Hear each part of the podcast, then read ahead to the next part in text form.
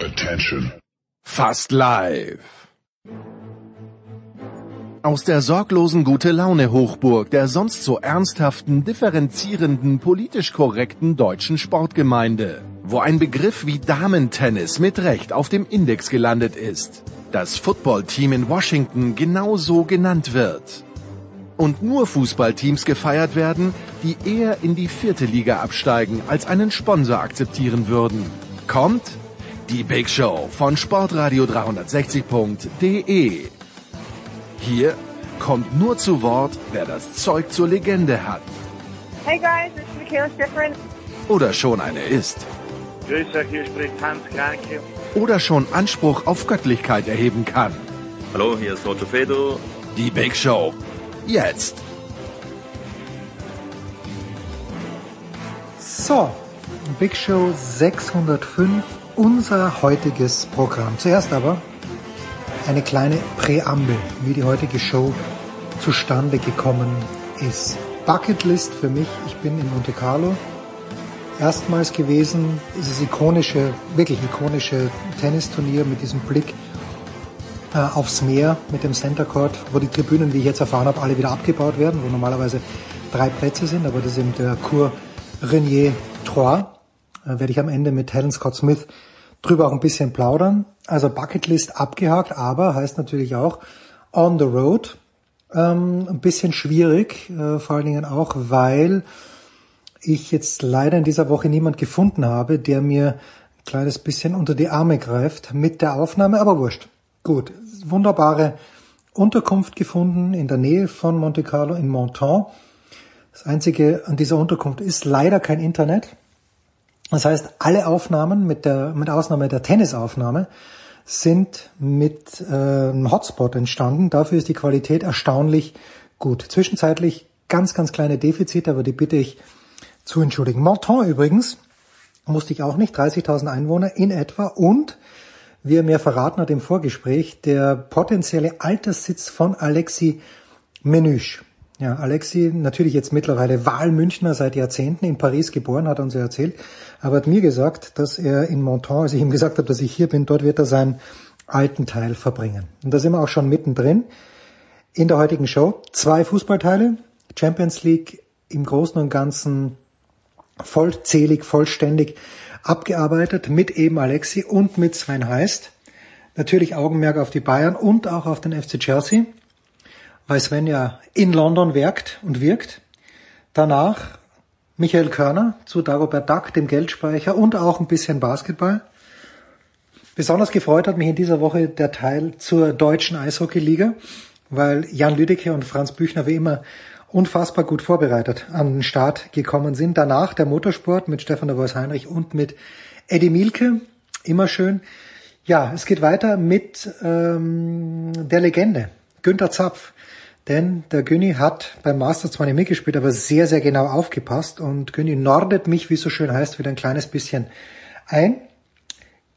Sebastian Kaiser hat nicht selbst teilgenommen, hat aber bei Paris-Roubaix sehr genau hingeschaut und da gab es ja aus deutscher Sicht, ähm, da nehme ich mich mal mit rein, aus deutschsprachiger Sicht mit John Degenkolb, jemand, der bis zum Ende vorn mitgefahren ist, dann leider gestürzt ist. Ja, dazu also mit Kaiser ja, und danach auch noch eine Runde zum Tennis, eben mit Helen Scott Smith. Die Helen ist eine ehemalige Skirennläuferin, die sich aber in sehr jungen Jahren leider schon das Knie zerstört hat und die seitdem als Journalistin unterwegs ist. Zum einen im Alpinen Skiweltcup und dann auch beim Tennis. Das ist unser heutiges Programm und jetzt geht's los in der Big Show 605 von Sportradio 360. Big okay. Show 605 also und ich freue mich sehr, dass aus der Ferne zugeschaltet sind zum einen ein Mann, der mir hier unheimlich helfen hätte können in Monton, das ist Alexi Melusch. Guten Morgen, lieber Alexi. Guten Morgen Jens, guten Morgen zusammen. Und äh, wo ist er denn? Ist er in London, ist er in Manchester, ist er in Madrid? Sven heißt. Guten Morgen, lieber Sven. London Jens, guten Tag, hallo. Also, es ist äh, folgende Ausgangssituation. Dienstag, Mittwochabend, ich äh, habe hier kein Internet, aber erstaunlicherweise bei den drei TV-Kanälen, die die Vermieterin hier anbietet, ist Kanal Plus oder Kanal Bleu, Plus äh, dabei. So, Alexi, jetzt verstehe ja. ich ganz, ganz wenig Französisch, kann aber, konnte aber dem Spiel am Dienstag und dem Spiel am Mittwoch relativ gut folgen. In der Analyse aber haben die französischen Moderatoren mit Samir Nasri als Experten sehr, sehr oft das Wort incroyable gesagt. Das kann ich gerade noch übersetzen. Was war aus deiner Sicht unglaublich am Dienstagabend? Äh, ich habe den Kollegen nicht zugehört, weil ich die nicht wirklich äh, ernst nehmen kann, sei es äh, Samir Nasri oder auch David Ginola, der auch neben ihm saß. Ähm, und äh, deswegen kann ich mir schwer damit äh, irgendwas anfangen. Gestern war es genauso, bei den Abendspielen waren wieder das magische Duo. Und jetzt habe ich erfahren, dass Nasri nochmal da ist, Sonntag, Dienstag, Mittwoch. Äh, incroyable kann nur gewesen sein, schätze ich mal, die Abgebrühtheit und die äh, ja, Reife von Manchester City, der endlich mal den hinterlässt, so weit zu sein, endlich mal die Champions League gewinnen zu können, weil Pep Guardiola endlich mal auch äh, ähm, reif geworden ist, indem er kein großes Risiko mehr eingeht in den wichtigsten Spielen der Saison, sei es taktisch oder personell. Er hat kein großes ähm, Experiment wagen wollen gegen seinen Ex-Verein und deswegen äh, lief es auch ganz gut für seine Mannschaft, die ähm, er einfach perfekt eingestellt hat und da hat keiner, kein Spieler von Manchester City enttäuscht am Dienstag im Gegensatz als beim deutschen Rekordmeister. Ja, Sven, Pep Guardiola, äh, denkst du, wie sehr hat er mit sich kämpfen müssen, dass er Erling Haaland wirklich von Beginn an bringt? Am Ende war ja alles richtig, aber ich sage auch, so um die 50. Minute herum war mein Eindruck, es ist nur eine Frage der Zeit, bis die Bayern jetzt den Ausgleich schießen. Unglaublich an dem Spiel ist das Ergebnis gewesen, Jens, weil das Ergebnis halt nicht ansatzweise widerspiegelt, äh, wie diese Partie über 70 Minuten gelaufen ist. Ähm, zwischenzeitlich war Manchester City sogar genau an dem Punkt, wo Bayern München ähm, den Club haben wollte, dass sie nämlich wieder an sich selbst gezweifelt haben, dass sie nervös geworden sind. Es war eine große Anspannung im Stadion, nicht nur unter den Spielern und den Trainern, auch unter den Zuschauern. Und dann hat natürlich äh, Daya Dr. Meccano aus bayerischer Sicht leider etwas Schützenhilfe äh, für City geleistet, indem er dort wirklich sich schlimme Fehler im Spielaufbau erlaubt hat, die dann natürlich ähm, Manchester sehr zugute gekommen sind.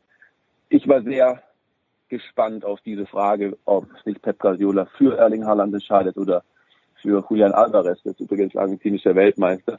Ich habe das Gefühl seit, seit geraumer Zeit, dass Alvarez besser zur Spielanlage von Manchester City passt.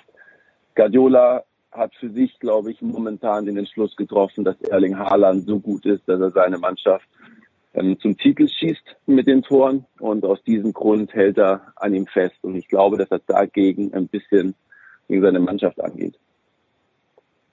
So, kommen wir vielleicht gleich wieder zu Manchester City, aber Sprung wieder zurück zu den Bayern. Also ich, ich kenne einige Bayern-Fans, Alexi, die bei mir ist es so, wenn ich gegen Bayern spiele, ist der Spieler, von dem ich am meisten, von dem ich am meisten Respekt und vielleicht sogar Angst habe, Leroy Sané. Es gibt aber so viele Bayern-Fans, die, die wahnsinnig werden, wenn sie Sané beim Fußballspielen zuschauen, weil sie sagen, der ist schlampig, der macht zu viele Fehler. Wo stehst du, Alexi, in dieser Gemengelage? Ich wünsche mir vom ganzen Herzen, dass er im Sommer verkauft wird, weil er einfach nur noch nervt. Ich, ich, ich will jetzt nicht äh, Sadio Mane in Schutz nehmen, was er gemacht hat in der Kabine am Spiel am Dienstagabend gehört sich natürlich nicht und er wird sicherlich auch äh, hart bestraft von seinem Verein, weil es geht einfach nicht. Das ist vor dem Finale der Warming der Halbzeit beim Halbfinale gegen Real Madrid. Ähm, aber seine nervt einfach, weil er, ja, wie du sagst, so immer wieder schlampig ist, Kopf nach unten, die Körpersprache ist alles andere als positiv. Er verdient ein wahnsinniges Gehalt und das große Glück der Bayern war damals, dass Pep Guardiola die geniale Idee hatte, ihn nochmal einzusetzen, also ein paar Stunden bevor er bei den Bayern unterschrieben hätte. Und da hat sich ja Sané bekannterweise im Charity Shield äh, den Kreuzbandriss geholt und so wurde sein Preis ein Jahr später von 120 auf 49 geschrumpft. Da konnte die Bayern ein bisschen ein gutes Geld sparen und das war wirklich das größte Glück, glaube ich, der Geschichte. Ähm, er hat ein begnadetes Talent, das braucht man gar nicht äh, diskutieren, aber er hat Pep Guardiola genervt, Joachim Löw, auch jetzt Hansi Flick und äh, Julian Nagelsmann und äh, ich hoffe wirklich, dass äh, aus Bayern Sicht einfach neutral betrachtet, dass er seine draußen lässt, beziehungsweise dass er verkauft wird, weil auch die Bayern ein gutes Geld für ihn einnehmen können, weil er einfach nicht unentbehrlich in dieser Mannschaft ist und weil man erneut feststellen konnte am Dienstag, deswegen stehe ich nicht ganz wie beim beim äh, Sven, dass dass äh, ja, City hätte ein bisschen gezittert im ersten ein bisschen Respekt gehabt von den Bayern. Du hattest aber trotzdem nicht das Gefühl, dass die Bayern brandgefährlich sind. Die hatten gar keine Torchancen, aber äh, außer ein paar Weitschüsse von Sané gar keine in 90 Minuten, äh, weil einfach die Nummer 9 nicht da ist, weil einfach Robert Lewandowski nicht ersetzt wurde.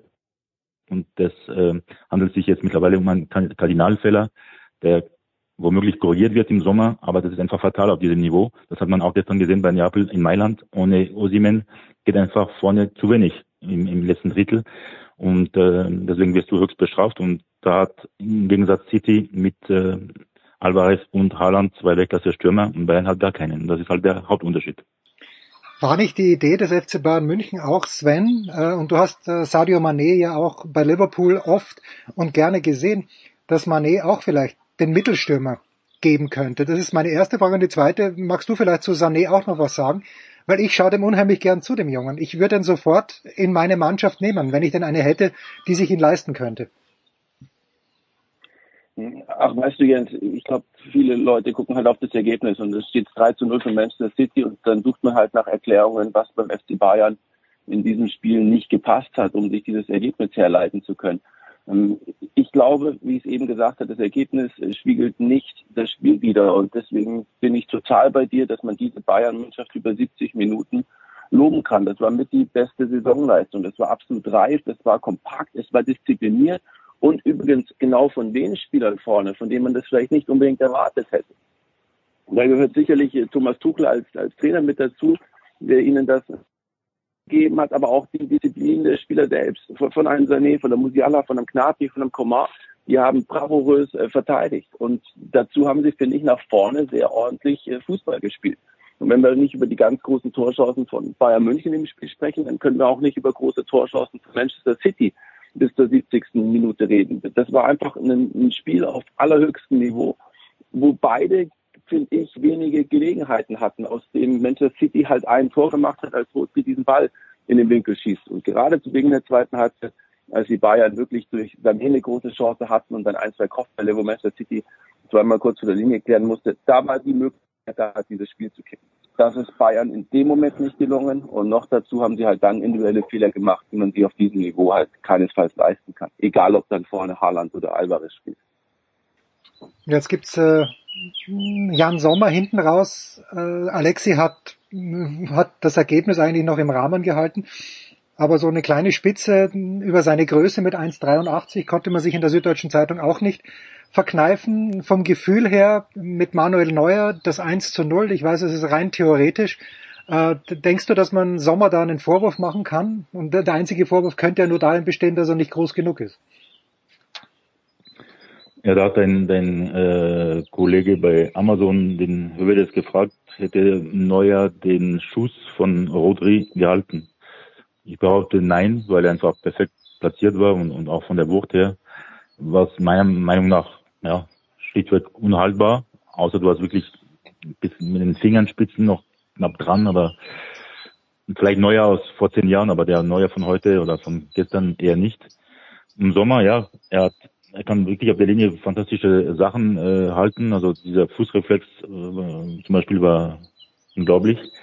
Aber ansonsten, ja, bei gewissen Situationen fragt man sich schon, bei ihm fällt es noch bis an gewissen Punkten, damit man ihn äh, in die Kategorie Weltklasse mitnimmt. Und deswegen kann ich mir schwer vorstellen, äh, dass er noch lange bei den Bayern bleibt. Gut, er ist eh schon über 30, aber auch, weil er nicht Bayern-Torwart ist, also nicht, nicht dieses Niveau hat. Ja, also ist sicherlich besser als Alex Nübel. Das ist aber nicht schwer. Du kannst ihn auch grüßen von mir, wenn du schon äh, nicht weg bist von ihm gerade. Ähm, und ich hoffe, also aus Bayern Sicht muss man nur hoffen, dass Neuer noch einmal für zwei Jahre Vollgas geben kann, auch von seiner reinen äh, physischen äh, Kapazitäten. Und da muss man sich halt auf dem Transfermarkt äh, äh, richtig Gedanken machen, wen kann man holen, der eine Ära prägen kann, der würdiger Nachfolger von Neuer wird, weil Sommer ist sehr gut, aber keine Weltklasse. Und äh, was mir aufgefallen ist am Dienstag während des Spiels, es fehlt einfach die Achse, die den Bayern 13 Jahre geprägt hat. Neuer, Müller, Lewandowski, der eine ist verletzt, der andere am Ende seiner Karriere bald und der wurden und vor allem, wie, wie schon erwähnt, nicht ersetzt worden. Und deswegen auf diesem Niveau kriegst du die Quittung dafür. Das ist in dieser Hinsicht keine Überraschung. Ich bin aber auch bei Sven. Ich fand die Ähm, Defensivleistung der Bayern richtig gut am, am äh, Dienstag bis auf die Blackouts, weil es gab einige von Upamecano, sobald er den Ball hatte, aber ansonsten war Delicht äh, auf der Höhe, wie zuletzt in den letzten Wochen auch, äh, und auch Pavard war okay. Davis, meiner Meinung nach, ähm, stagniert eh seit, seit Wochen. Ich mir gewünscht, dass da Cancelo beginnt, aber vielleicht wird das äh, Tuchel am Mittwoch korrigieren, auch wenn es natürlich zu schwer wird, den ein Wunder zu schaffen. Gibt es, Sven, Präzedenzfälle, wo man sagt, Manchester City hätte, weil ich kann mich an keinen erinnern in den letzten Jahren unter Pep Guardiola, aber hätte wirklich mal ein Spitzenspiel sehr, sehr hoch verloren auswärts, wo zu Beginn vielleicht die Bayern ja, einfach nach 20 Minuten 2-0 führen und dann große Panik ausbricht. Ist so, ist so ein Szenario am kommenden Mittwoch vorstellbar? Naja, äh, wenn man als Manchester City im, dem vergangenen Halbfinale in der Champions League bei Real Madrid bis zur 89. Minute 1-0 führt ja. und, und dann äh, innerhalb von 30 Minuten 1 zu 3 verliert, dann ist es, glaube ich, eine relativ hohe Niederlage, also vergleichsweise.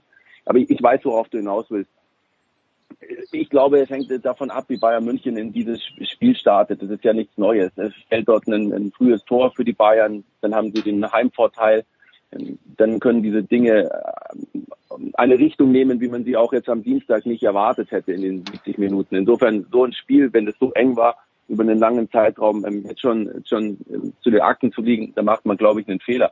Aber ich glaube, die reine Lehre ist es nicht, das Hinspiel 0 zu 3 zu verlieren und dann eine Aufholjagd zu starten. Insofern, natürlich wird es angemessen schwierig werden für Bayern München, das Ding nochmal äh, rumzudrehen. Aber ich glaube, dass es durchaus nochmal den eine oder andere Möglichkeit gibt, vor allem, weil die Auswärtsregel halt nicht mehr da ist. Denn wenn die noch existieren würde, Manchester City München, müsste Bayern fünf treffen. Das ist dann irgendwann mal äh, nicht mehr vorstellbar. So glaube ich, ist vielleicht eine, eine, eine kleine Gelegenheit, wenn es für die läuft. Also, also genau so, wie es jetzt am Dienstag nicht kaufen. Kurze Pause mit Alexi Menüsch und Sven heißt.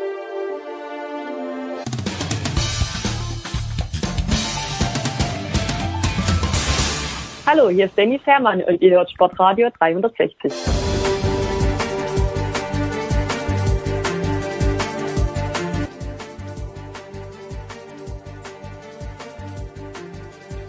Big Show 605 Sportradar 360. Weiter geht's, denn Dienstag haben wir na noch nicht ganz abgefackelt. Alex, ich habe leider nichts gesehen von Benfica gegen Inter 2 zu 0. Finde ich ein kleines bisschen schade, weil all das, was ich davor gesehen habe von Benfica, hat mir sehr gut gefallen. Äh, können wir, kannst du zu diesem Spiel etwas sagen? Oder wollen wir gleich weitergehen zu, zum Mittwoch? Nee, ganz gut. Ich habe eine Zusammenfassung gesehen und ich hatte ganz klar auf Benfica getippt, nicht nur wegen der tollen äh, ja, Gruppenphase, wo sie ja äh, PSG und Juventus hinter sich gebracht hatten und, und war völlig verdient. Aber auch weil Inter momentan in der Krise ist in der Serie A und momentan steht also nicht in Top 4. Äh, aber die mh, Italiener waren einfach effizienter, äh, hinten und vorne, also wie City gegen Bayern. Und Benfica braucht einfach Chancen. Und natürlich halte ich die Chance noch größer für Benfica als für Bayern, das Spiel noch umzudrehen.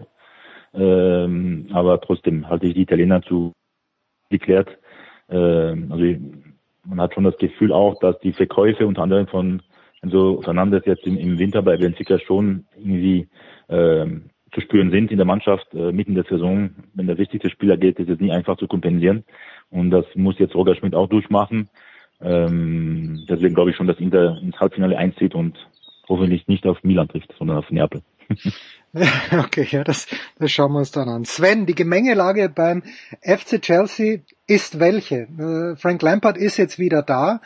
Ich, das Spiel habe ich gestern vollumfänglich gesehen. Ich finde es immer wieder faszinierend. Im Bernabeu, der Platz scheint einfach größer zu sein. Irgendwie, ich weiß auch nicht, die Spieler scheinen mehr Platz zu haben. Wie dem auch sei, was ist die Idee hinter der Verpflichtung jetzt von Frank Lampard? Ist es komplett sicher, dass der im Sommer weg ist? Äh, oder gibt es da auch die Chance, dass Frank Lampard seine zweite Phase als Chelsea-Trainer, dass die ein bisschen länger dauert? Mit dieser Verpflichtung haben die Eigentümer erstmal sich selbst einen Gefallen getan, dann haben sie Lampard einen Gefallen getan, dann haben den Fans einen Gefallen getan, äh, den Medien in England. Ähm, die Frage ist, ob sie damit auch den Spielern bis zum Saisonende einen Gefallen getan haben.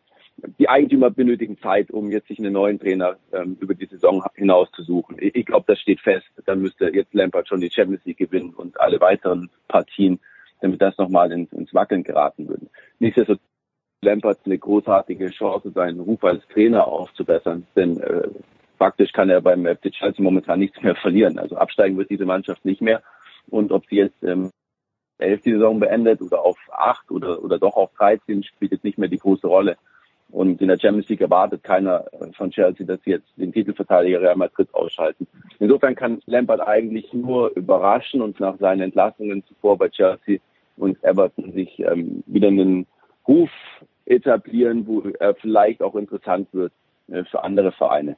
Ähm, warum sich die Eigentümer für ihn entschieden haben, ist, ist vor allem die Tatsache, dass sich dieser Club entfremdet hat im vergangenen Dreivierteljahr. Dort klafft eine große Lücke zwischen den Eigentümern und den Fans.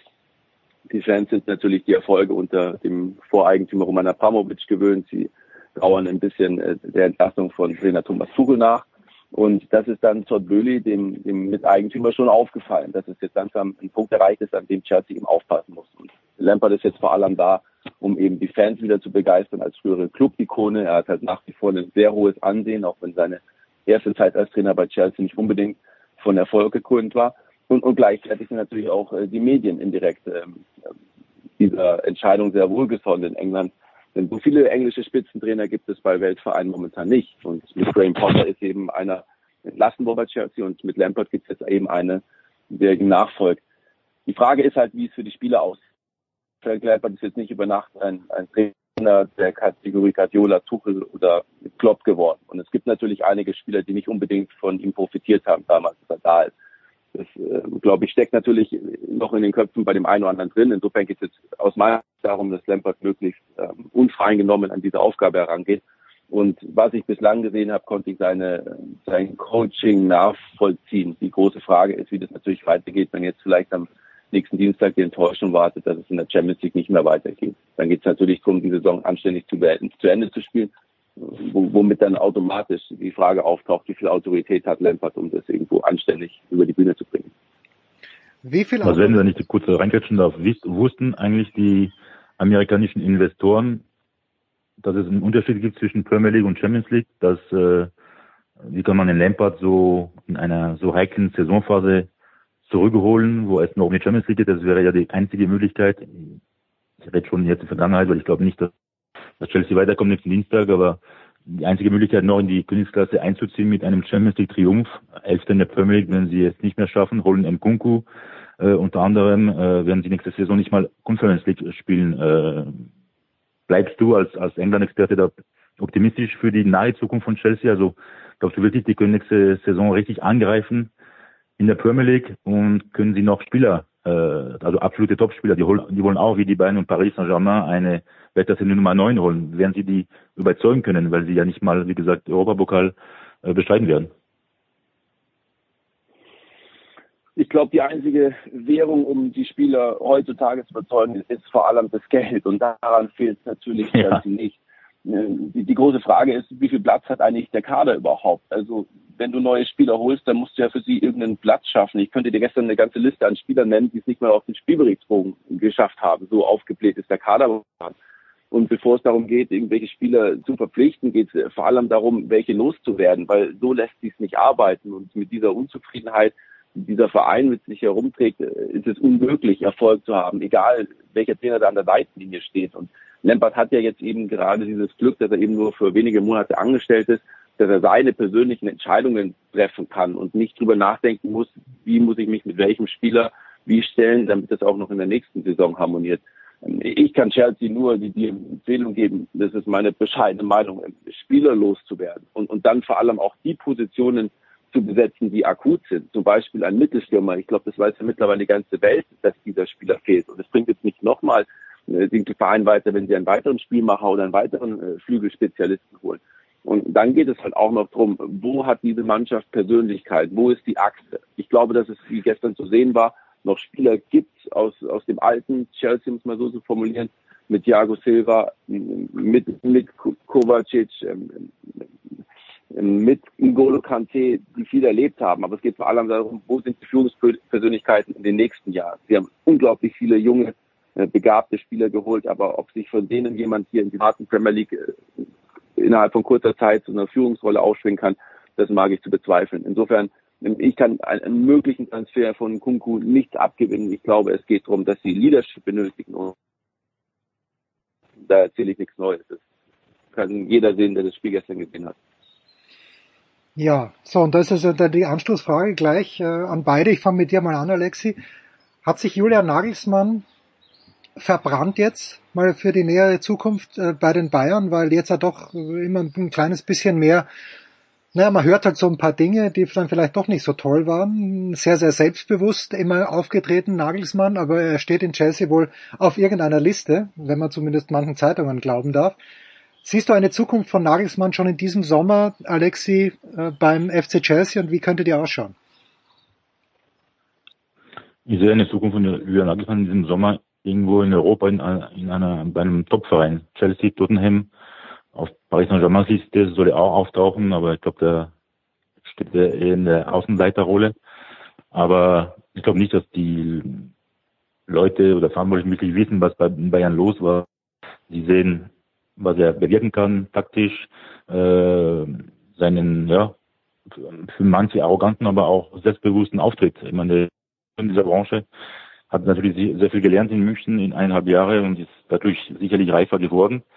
Und er ist schon äh, sehr gefragt und deswegen braucht man sich über ihn keine Gedanken zu machen. Ähm, ja, ich glaube, die, die Reife kommen für ihn in Frage auch. Äh, vor allem England tendiert er eh ähm, die zwei Vereine, die noch keine Nummer eins für die kommende Saison haben. Ich weiß nicht, Sven, ob Tottenham die Saison jetzt mit dem Interimstrainer beenden will, weil dazu sich auch wenig momentan. Aber ich kann mir sehr gut vorstellen, dass er bei Tottenham eher anheuert, weil die im Europapokal dabei sein werden und vor allem, weil der auch wahrscheinlich mehr macht äh, als bei Chelsea äh, im sportlichen Bereich äh, außen betrachtet. Sven, Tottenham oder Chelsea? Was wird's werden, wenn überhaupt? Ja, der, der letzte Zusatz ist äh, ziemlich gut, Jens. Weil die Frage für Julian Agelsmann stellt sich tatsächlich, ob er sich äh, eigentlich momentan für den Trainerberuf begeistern kann.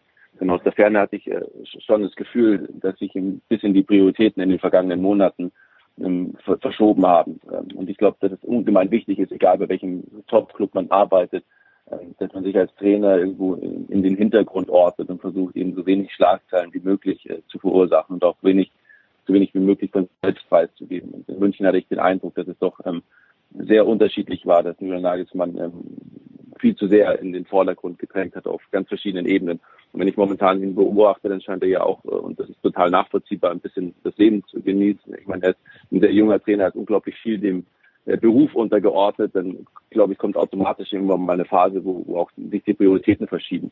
So, wenn er für sich sich klar ist, dass er unbedingt ab Sommer wieder arbeiten will und dafür die gesamte Motivation und Konzentration auch aufbringen kann, es ist natürlich so, dass ich vermute, dass Chelsea reizvoller ist und, und Tottenham ihm vielleicht ein bisschen mehr irgendwo ähm, ja noch noch Zeit gibt. Und ich glaube, darin muss er sich dann entscheiden. Chelsea hat sicherlich die bessere Mannschaft, die besseren Einzelspieler. Allerdings ist das Umfeld sehr schwierig und bei Chelsea wird erwartet, dass er sofort Titel gewinnt. Das wird sich nicht ändern, daran wird er sich messen lassen. Insofern sind die Chancen größer, aber auch die Risiken. Bei Tottenham hat er sicherlich keine Mannschaft zur Verfügung, mit der man kurzfristig große Erfolge feiern kann. Dort müsste sich dann der Club und auch er selbst dazu bekennen, zu sagen, ich baue etwas auf für zwei, drei, vier Jahre. Und vor allem versuchen wir mit dem Geld, das wir ausgeben, bessere Spieler zu akquirieren, als das Tottenham zuletzt getan hat. Denn darin liegt eigentlich für mich die Misere des Clubs momentan begründet. So, lasst uns schließen mit dieser Frage, die an beide geht. Alex, ich fange mit dir einfach an. Tottenham hat ja das, was die Bayern und was Chelsea suchen, nämlich einen Mittelstürmer, einen Neuner, auch wenn ich, ich bin, bin kein großer Harry Kane Fan, aber er erfüllt, denke ich, doch das Anforderungsprofil. Wenn du sagst, Alexi, dass die Bayern auf dieser Position was tun müssen und Chelsea auch, an wen denkst du da? Lukaku bei den Bayern kann ich mir nicht vorstellen, Lewandowski wird auch nicht zurückkommen. Aber welch, wer sind da europaweit Kandidaten, die wirklich realistisch und auch gut sind? für, den, für die Bayern oder für Chelsea. Also für irgendeinen großen Club, der zwingend einen Neuner sucht. Bayern, Chelsea, Manchester United und Paris Saint-Germain sind die vier Vereine, die auf dieser Position Bedarf haben. Also da wird auch die Konkurrenz groß und da kommen immer wieder die gleichen Namen ins Spiel. Harry Kane, Randall Colomwani, Victor Osimen. Osimen und, und Colomwani sind äh, die Hauptkandidaten mhm. sowohl bei den Bayern als auch bei Paris Saint-Germain. Kane hört man jetzt weniger. Äh, in München, ich glaube nicht, dass er unbedingt der Typus von Tuchel ist. Ähm, ich hätte nichts dagegen, kannst dir vorstellen, wenn Colomwani nach München kommt, der passt. Ja. Ich glaube, der wird da hinpassen, auch vom Typ her. Er ist wirklich mental schon sehr stark, sehr reif, sehr weit in seiner Entwicklung. Er hat unglaubliche Sprünge in dieser Saison geschafft. Äh, bei, den, bei der Eintracht natürlich hat er noch eine Verbesserungspotenzial. Er ist aber noch nach wie vor sehr, sehr jung. Ähm, und Osimen hat man schon gesehen, dass er in Deutschland nicht unbedingt liebt. Damals in Wolfsburg ähm, ja nicht Fuß gefasst. Aber er ist ein wahnsinniger Stürmer. Ich glaube, aber vom, vom Typ her würde er besser nach Paris passen. Mit dem Mbappé zusammen könnte was, was werden. Ähm, und in München, Colomwani will nach, zu den Bayern. Er fühlt sich sehr wohl in der Bundesliga.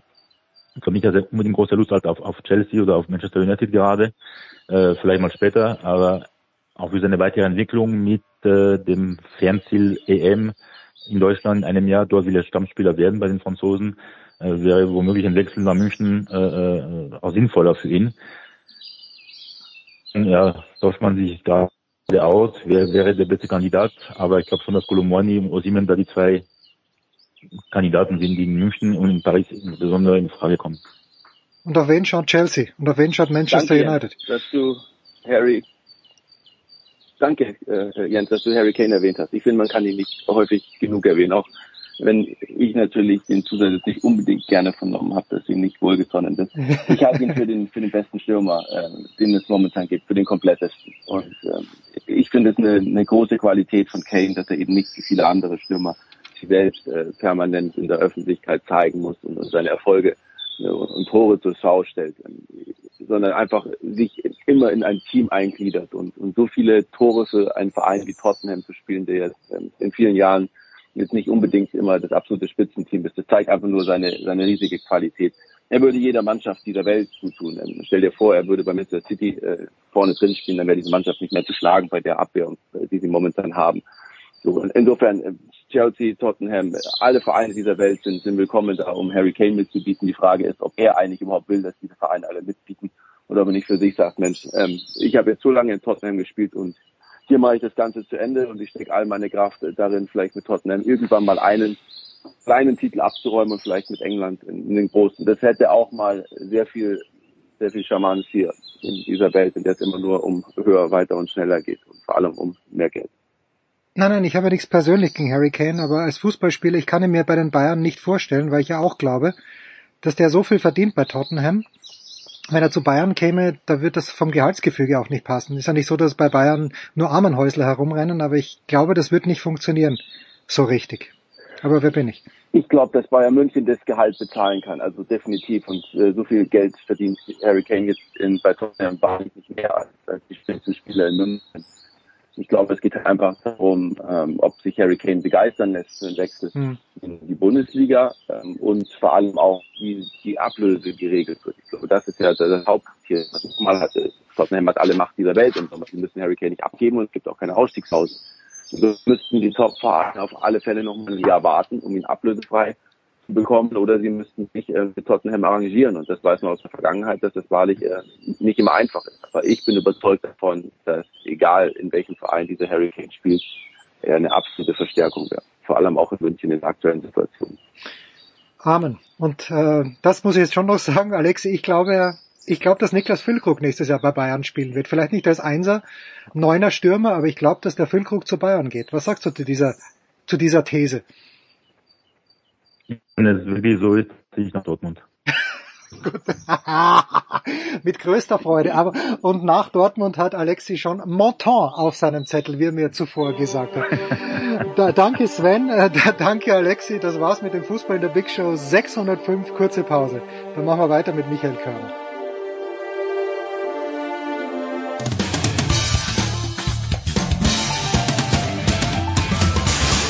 Ja, mein Name ist Achim Bayerlos. Sie hören Sportradio 360.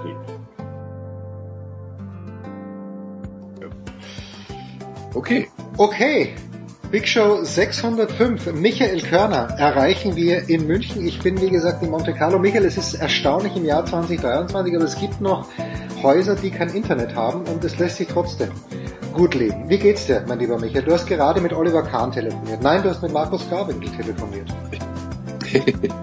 Ja, genau. Ähm, ich, bin, ich bin ein bisschen angeschlagen. Ähm, ich also hör's, Husten ja. und Schnupfen technisch. Ja, ich bin, ähm, ja, ich habe mich wohl verkühlt. Also ich versuche das alles auch gerade zu äh, rauszubekommen, wie das passiert ist, aber vermutlich habe ich mich verkühlt und jetzt habe ich Husten und Schnupfen. Ich bin ja seit zwei Wochen, seit wir gesprochen haben, Michael, auf der Suche nach einem lustigen Taschenbuch, egal welche Ausgabe, eins oder auch zehn 1112.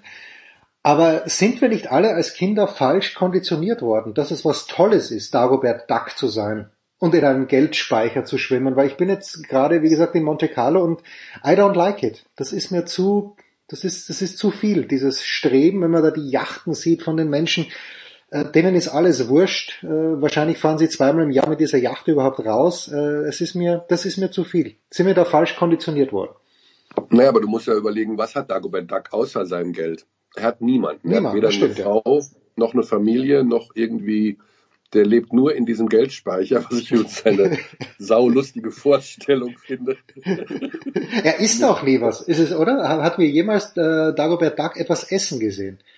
Naja gut, aber hast du in Hollywood-Filmen schon mal jemanden aufs Klo gehen sehen? Das ist ja auch, also Nicole doch. Kidman mal bei dem ein. Ja, aber und, und, ja- Bruce also- Willis. Bruce Willis, äh, nee, wer war's? Äh, John Travolta ist doch in Pulp Fiction aufs Klo gegangen und hat es nicht überlebt.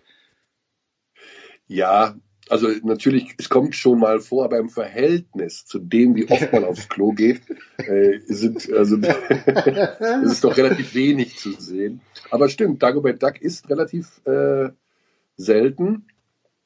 Aber wir haben ja schon drüber gesprochen. Ich, trotzdem haben sich die Ansätze in den, in den äh, Geschichten ja doch verändert. Also ähm, der lebt immer noch in seinem Geldspeicher. Und Das ist, ich glaube, es, ich habe jetzt letzte Woche wieder einen neuen Comic gekauft, weil mein Enkelkind da war und ähm, habe das dann mit, habe das dann gelesen auch äh, den Donald Duck. Das war ein Mickey Mouse Heft, um ehrlich zu Ja, sein. ja. Und ähm, da, also da war ich eher so ein bisschen enttäuscht über, das war doch eine sehr, das waren doch recht plumpe Geschichten. Das war jetzt keine moralisch schlechten oder verwerflichen Aussagen, genauso wenig wie moralisch gute ähm, Ansätze von wegen Nachhaltigkeit. Ähm, das ist ja sowieso der Hammer. Ne? Hast du jetzt, also bei Höhle der Löwen zum Beispiel, bekommst du ja, glaube ich, nur noch einen Deal, wenn du irgendwas Nachhaltiges machst. Ansonsten kannst du dich gleich gehackt legen.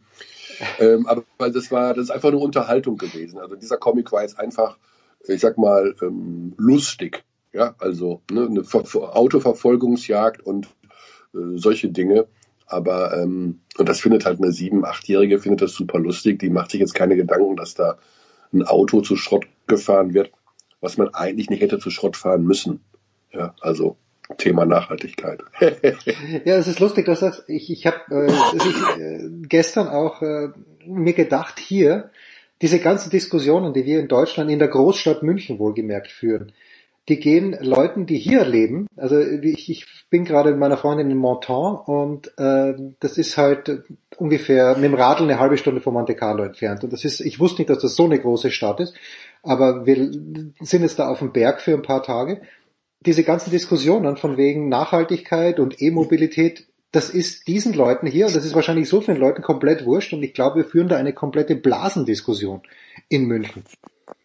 Nee, in München vor allen Dingen, äh, also in Deutschland insgesamt. Also ich glaube, es ist einerseits, finde ich das ja ganz schön, dass wir so eine Art moralische Superweltmeister sind, aber ähm, über so Sachen wie den Atomausstieg oder sowas äh, mit anderen Menschen in anderen Ländern zu sprechen, die sagen sich, äh, was macht ihr denn da? Also ihr, schaltet funktionierende Kernkraftwerke ab, die kein CO2 ausstoßen in Zeiten einer Energiekrise. Ähm, seid ihr geistesgestört? Also, und wir haben halt doch moralisch gesehen sehr, sehr hohe Ansprüche, ähm, an denen wir selber nicht unbedingt scheitern, aber wo natürlich das ganze Tempo und diese ganze, ja, wie nennt man, da gibt es ein schönes Wort für, das fällt mir gerade nicht ein, aber wir sind so ein bisschen ja die Berufs, ähm, Moralisten der Welt. Also das, das ist, glaube ich, unbestritten so. Und das finde ich, wie gesagt, einerseits gut, weil ich denke, wenn alle Menschen auf der Welt oder wenn alle Länder auf der Welt diesen moralisch hohen Anspruch hätten, dann würde es uns besser gehen und man sollte das auch beibehalten irgendwie. Und andererseits darf man natürlich nicht vergessen, dass man auch an diesen Ansprüchen erstens scheitern kann und zweitens sehr viel Dynamik aus einem Wirtschafts- und Sozialleben herausnehmen kann und drittens vor allen Dingen Gräben schaffst. Ne? Also du hast ja auch in unserer Gesellschaft Menschen, die mit dem Thema Nachhaltigkeit oder äh, AKWs abschalten oder sowas überhaupt gar nichts anfangen können und sagen, das ist alles grün-rote Scheiße. Äh, wir, wir, sollten mehr an uns denken. Wir sollten, der Chinese baut jede Woche neues AKW und wir schalten hier alles ab.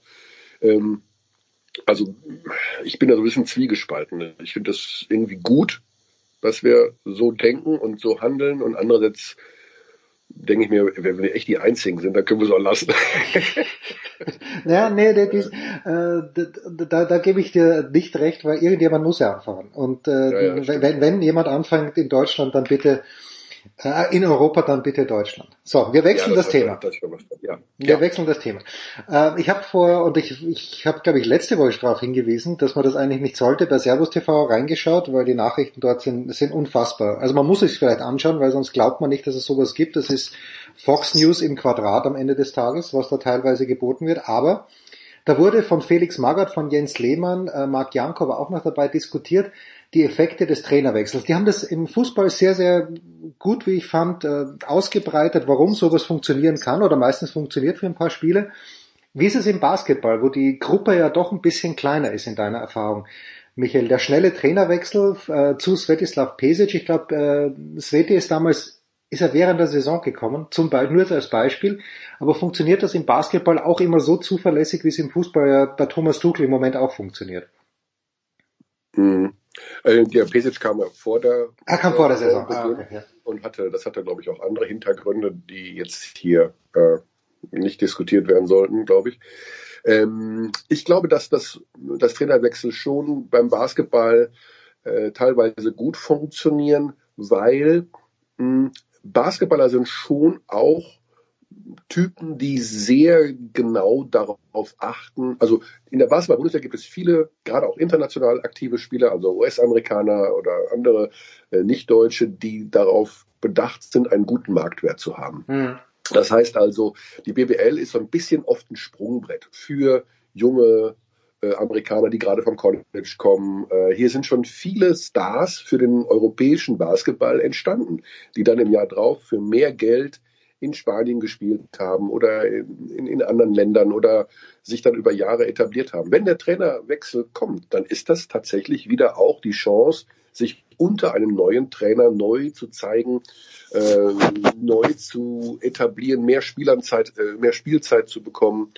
Und das kann dann eben auch äh, insgesamt die Leistung des gesamten Teams befördern. Und du hast natürlich auch ähm, zum Beispiel hatten wir das vor äh, über einem Jahr in Oldenburg, dass der Trainer eine Mannschaft hatte, die mit seinem Spielsystem nicht so richtig klar kam und dann gegen Abstieg gespielt hat in Oldenburg. Und dann kam Ingo Freier, der im Laden Driencic beerbt hat und hat denen gesagt, feuerfrei, hurra. Ja. Wir werfen einfach nur noch auf den Korb und äh, nach uns die Sintflut, übertrieben gesprochen, so, aber schon so und schwupp gewinnen die plötzlich alle möglichen Spiele und sind wie von der Leine gelassen. Ähm, das gibt's auch. Also ich glaube, dass Trainerwechsel doch immer wieder mal sehr, sehr gut funktionieren. Wir haben das jetzt in Belgrad gehabt, bei Roter Stern Belgrad, ähm, in der Hinrunde der Euroleague. Da kam äh, mit äh, Ivkovic ein Trainer, der wirklich ein Coach ist der ganz, ganz alten Schule. Ne? Also äh, dreimal am Tag Training äh, plus vier plus vier Waldläufe und wo alle sich gesagt haben, das kann nicht funktionieren, aber es hat funktioniert und ähm, insofern glaube ich schon, dass da irgendwo es muss nicht funktionieren, aber ähm, Nagelsmann ist sicherlich auch eine besondere Geschichte. Ich glaube, dass wir da gar nicht so alle Hintergründe kennen. Also er war wohl wahnsinnig beliebt im gesamten Verein, habe ich jetzt gehört, weil er so ja, gockelhaft ist. Ähm, dass die einfach auch nach der erstbesten Gelegenheit gesucht haben, den irgendwie loszuwerden, kann ja auch sein. Also, dass es gar nicht nur am Sportlichen lag. insofern ähm, schwierig zu sagen. Ähm, verallgemeinern darf man es ja generell nicht, aber ich habe gerade in jüngster Vergangenheit viele Beispiele im Basketball gesehen, wo es funktioniert hat. Ja, also das war auch genau eigentlich die Argumentationskette von Felix Magath und von Lehmann, dass eben Spieler, die vielleicht nicht so im Vordergrund gestanden sind über die letzten Monate, dass die dann sich da die neue Chance wittern. Ist, ist auch, mhm. macht, macht auch absolut Sinn. Michael, wenn wir, äh, wenn ich mir die Tabelle so anschaue, der Easy Credit äh, Basketball Bundesliga, okay, oben sind halt die drei mit Bonn, Berlin und Bayern, werden wir mal sehen. Und unten im Moment Frankfurt und Bayreuth, die in Gefahr sind abzusteigen. Aber beim Basketball und auch beim Eishockey stelle ich mir immer die Frage, gibt es denn überhaupt Aspiranten, die ganz zwingend in die BWL wollen? Also gibt es zwei Aufsteiger, die die Kohle haben und die die sportlichen Ambitionen haben, in die BWL zu kommen im kommenden Jahr? Das ist äh, eine sehr, sehr gute Frage und die sich in jedem Jahr wieder neu stellt, ja. da wir immer wieder auch äh, Beispiele hatten, wo tatsächlich sich keine zweite Mannschaft gefunden hat, die äh, bereit war, in die erste Liga zu gehen. Es gibt ja eben auch Vorschriften, das heißt, du musst ein Mindestetat vorlegen, ähm, du musst ähm, eine entsprechende Halle zur Verfügung haben, sonst kannst du gar nicht in die, in die erste Liga aufsteigen. Wir haben jetzt in der Pro A ähm, sicherlich also zwei Mannschaften, die es in jedem Fall machen würden. Also ich glaube sogar mehr. Ähm, wir haben Rasta Fechter, die haben auf jeden Fall, haben das als Ziel ausgegeben, aus, aufzusteigen. Also da ist ja auch ein immer noch ein Mäzen dahinter, der ähm, für die gesunde finanzielle Ausstattung sorgt und die sind in der Tabelle weit vorne, muss nichts heißen, es gibt ja Playoffs, aber Fechter sehe ich ganz klar und eins.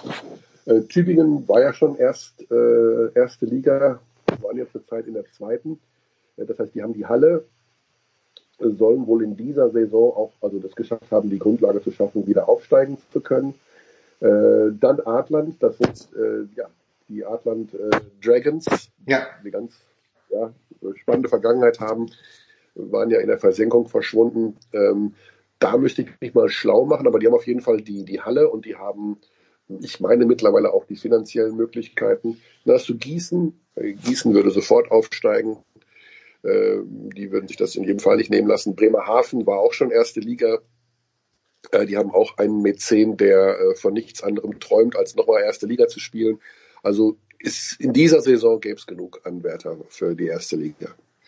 Wer, Michael, hat aus seinen Mitteln, aus seinen Möglichkeiten in diesem Jahr in der BBL aus deiner Sicht das meiste Göttingen. gemacht? Ach, ja, da kommt gleich der Oder, wie aus der Pistole geschossen. Tell me why. Also Göttingen ist sicherlich mit Abstand die man ähm, am meisten aus ihren Mitteln gemacht hat. Ein Verein mit einem geringen Budget, äh, mit auch laufenden, aktuell laufenden finanziellen Problemen, äh, unsicherer Finanzierung für die kommende Saison. Also alles wirklich auf Kante genäht. Und äh, mit Ruhl Morse aber ein Coach, der klar Anwärter ist auf Trainer des Jahres, was der aus dem Kader rausholt, mit einer attraktiven Spielweise, mit diesem berühmten Overperformen. Ja. Äh, was auch immer ein, ein Zeichen dafür ist, dass es zwischen Mannschaft und Trainer sehr, sehr gut funktioniert. Äh, jetzt haben sie gegen Oldenburg gewonnen ähm, mit 21 Punkten in der Overtime. Also habe ich noch nie gesehen, dass es sowas gibt in fünf Minuten. Ähm, also toller Basketball mit einem Kader, der eigentlich eher aus No-Names bestückt ist, die sich aber alle einen Namen gemacht haben, auch in dieser Saison. Toll. Also wirklich beeindruckend und äh, werden wohl in die Playoffs kommen. Und allein das ist schon eine Überraschung, aber sie sind ja jetzt gerade auf dem Weg zu Platz 5 und 4 und sowas. Also ja, ganz klar Göttingen ist das. So, ich, ich, ich äh, nochmal darauf zurückkommen, dass, dass es dir nicht gut geht, aber noch eine schnelle Frage zum Fußball. Hast du dir das am Dienstagabend angeschaut? Manchester City gegen Bayern und wenn ja, ähm, du als Dortmund-Sympathisant, ähm, lehnst du dich einfach zurück und genießt den Fußball?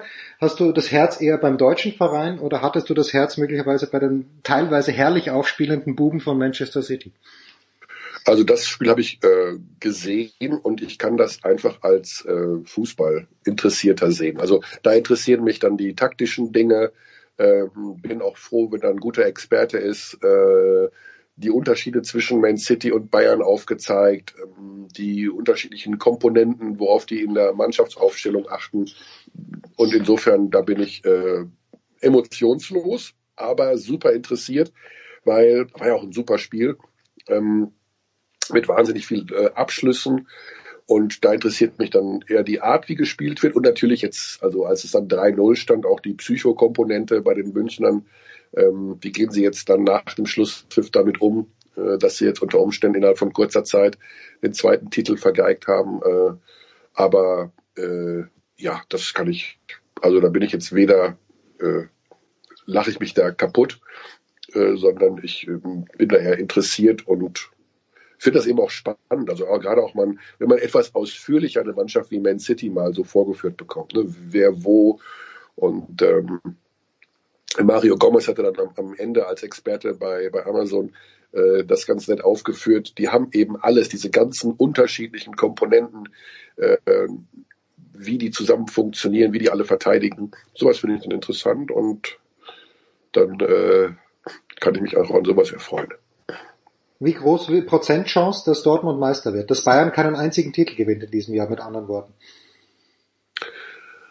Oh, die Chance, dass Dortmund Meister wird, würde ich auf 20 Prozent äh, festlegen. Also ich glaube, dass die Bayern sich in der Liga das jetzt nicht mehr großartig nehmen lassen. Ähm, und die Dortmunder werden bestimmt auch noch mal was liegen lassen irgendwo und nicht jetzt komplett durchmarschieren und alle Spiele gewinnen. Ähm, sie sind irgendwie da, denen fehlt einfach so ein bisschen, das hat man ja beim Bayern-Spiel gesehen, da so ein Killerinstinkt und äh, sind immer auch noch viel mit sich selbst beschäftigt. Also ich glaube, sie werden Zweiter, aber ähm, die Bayern werden sich das jetzt nicht nehmen lassen. Also der, der Kader ist super, den die Bayern haben. Tuchel ist ich glaube, mit einer der Top zwei, drei Trainer weltweit. Ähm, und der hat ja auch gestern nicht viel falsch gemacht. Äh, da kamen dann ein paar Sachen zusammen. Also die Bayern werden, glaube ich, zu 80 Prozent äh, wieder Meister. Ja, ein bisschen Trost für unsere rot-weißen Freunde in diesen schweren Stunden. Michael, ich danke dir herzlich. Kurze Pause in der Big Show 605.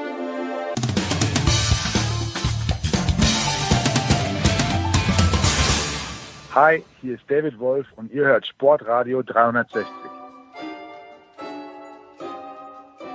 In der Big Show 605 geht's weiter mit der deutschen Eishockeyliga. Jetzt steht es fest, der ERC Ingolstadt wird die Red Bulls, nein, den EHC Red Bulls München, so heißt äh, im Finale der deutschen Eishockeyliga fordern und äh, wir haben es ein kleines bisschen vorhergesehen in der vergangenen Woche, in den vergangenen Wochen. Zum einen mit Franz Büchner, Magenta Sport der Sonne. Servus Franz. Servus. Und mit Jan Lüdecke, ebenfalls Magenta Sport und der Sonne. Servus, Servus Jan. Servus. Frage. München, äh, wer von euch beiden war gestern? Wart ihr vielleicht beide in der Halle? Hand hoch? Nein. Nein, nein, nein. Nein, nein, okay, gut, aber gestern, okay, also die Bayern, äh, die Bayern, der, die Münchner führen also mit 5 zu 0 und spät im zweiten Drittel dann kommt Wolfsburg auf 2 zu 5 heran. Jan, war das dann so ein Zeitpunkt, wo man sich gedacht hätte als Beobachter, naja, da könnte vielleicht nochmal ein bisschen das Muffensausen kommen oder ist es völlig klar gewesen, dass München sich das nicht mehr nehmen lässt? Drei Tore sind zwar viel im Eishockey, aber ist ja nicht völlig unmöglich. Also ich habe nicht daran geglaubt, dass das Ding nochmal kippt. Klar, das ist nicht unmöglich, aber es ist eben genauso Eishockey, dass ähm, mal ganz schnell zwei Tore fallen können, so wie es eben passiert ist. München hatte sonst das Spiel wirklich von Anfang an voll in der Hand. Man hat gemerkt, die Mannschaft ähm, hat gemerkt, sie muss heute unbedingt und sie hat abgeliefert und ähm, ich konnte mir auch zu dem Zeitpunkt nicht vorstellen, dass, dass es nochmal kippt. Selbst wenn Wolfsburg irgendwann im dritten Drittel früh nochmal ein drittes Tor gemacht hätte. Ich glaube, München ist zu abgezockt dazu, um, um so eine hohe Führung insgesamt zu verspielen. Franz, warum ist es überhaupt bis zum siebten Spiel gekommen? Ich finde es ja toll, wenn wir hier wirklich sieben Spiele haben, aber warum haben sich die Münchner so schwer getan? War es nur der viel besungene, auch in dieser Show viel besungene Torwart der Wolfsburger? Sicherlich auch ein Faktor auf, auf jeden Fall. Ähm, und Wolfsburg hat halt immer wieder auch einen Weg gefunden, Spiele zu gewinnen, die jetzt vielleicht nicht unbedingt so aussahen, als würden sie sie gewinnen. Also sagen wir mal, sie hatten in einigen Spielen ja doch deutlich weniger Torschüsse. Ähm, wenn du da natürlich deine Chancen besser nutzt, hast du ganz gute Karten. Sie haben auch eine Menge äh, Schüsse geblockt. Ja, ich glaube über doppelt so viele am Ende äh, im Vergleich zu München, das dann auch eine, eine Rolle spielt. Äh, das ist dann halt nicht nur der Torhüter, der hinten die Tore verhindert, sondern das ist halt das ganze Team. Und ähm, ja, über so eine Einstellung, und das ist ja eigentlich auch so ein bisschen so ein typisches, ich sag mal, Wolfsburger Spiel, auch unter Mike Stewart vor allen Dingen. Damit kannst du auch eine Menge, eine Menge ausrichten gegen eine spielstarke Mannschaft wie München. Also die haben quasi mit dieser ja, mannschaftlichen Defensivleistung und mit einer guten Chancenverwertung ihre drei Spiele gewonnen. Ja, aber halt eben eins zu wenig. Ja, so, also die Münchner äh, schießen aus allen Rohren, gewinnen 7 zu 2. Die Ingolstädter, Franz, haben ein Spiel weniger gebraucht. Wir haben darüber gesprochen, dass es war der eine Heimsieg, was glaube ich in Spiel 5, der den Unterschied gemacht hat. Sonst nur Auswärtssiege. Irgendwas, was wir da rein interpretieren dürfen, auch angesichts dessen, dass es morgen um 19.15 Uhr schon weitergeht äh, im Finale. Ist der Heimvorteil nichts mehr wert in der DEL? Ja, offensichtlich nicht so viel tatsächlich. Also jetzt gerade über diese Playoffs, aber auch über die letzten Jahre, glaube ich, hat sich das schon relativ ausgeglichen tatsächlich. Ähm, ja, wir wir mal schauen, ob sich das jetzt so weiterentwickelt. Also das war jetzt gerade in diesen Playoffs ein Phänomen der Adler Mannheim, dass es da hm. fast keine Heimsiege gab in diesen Serien, wo die Adler mitgespielt haben.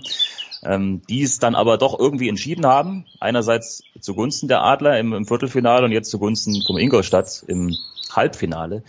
Also ich weiß nicht, ob man da so viel draus lernen kann tatsächlich, ob jetzt Heim- oder Auswärtsvorteil da in irgendeiner Form eine Rolle spielen wird. Ich glaube aber, was man auf jeden Fall jetzt weiß nach diesen äh, zwei Runden, nach Viertel- und Halbfinale, der ERC Ingolstadt gespielt hat, dass dieses Team München alles abverlangen wird. So viel ist klar. Der eine oder andere habe ich schon gelesen, der ist hier, äh, der hier aus der, aus der Münchner Bubble kommt, aus der Münchner Eishockey-Bubble, der sieht sogar Ingolstadt in der Favoritenrolle.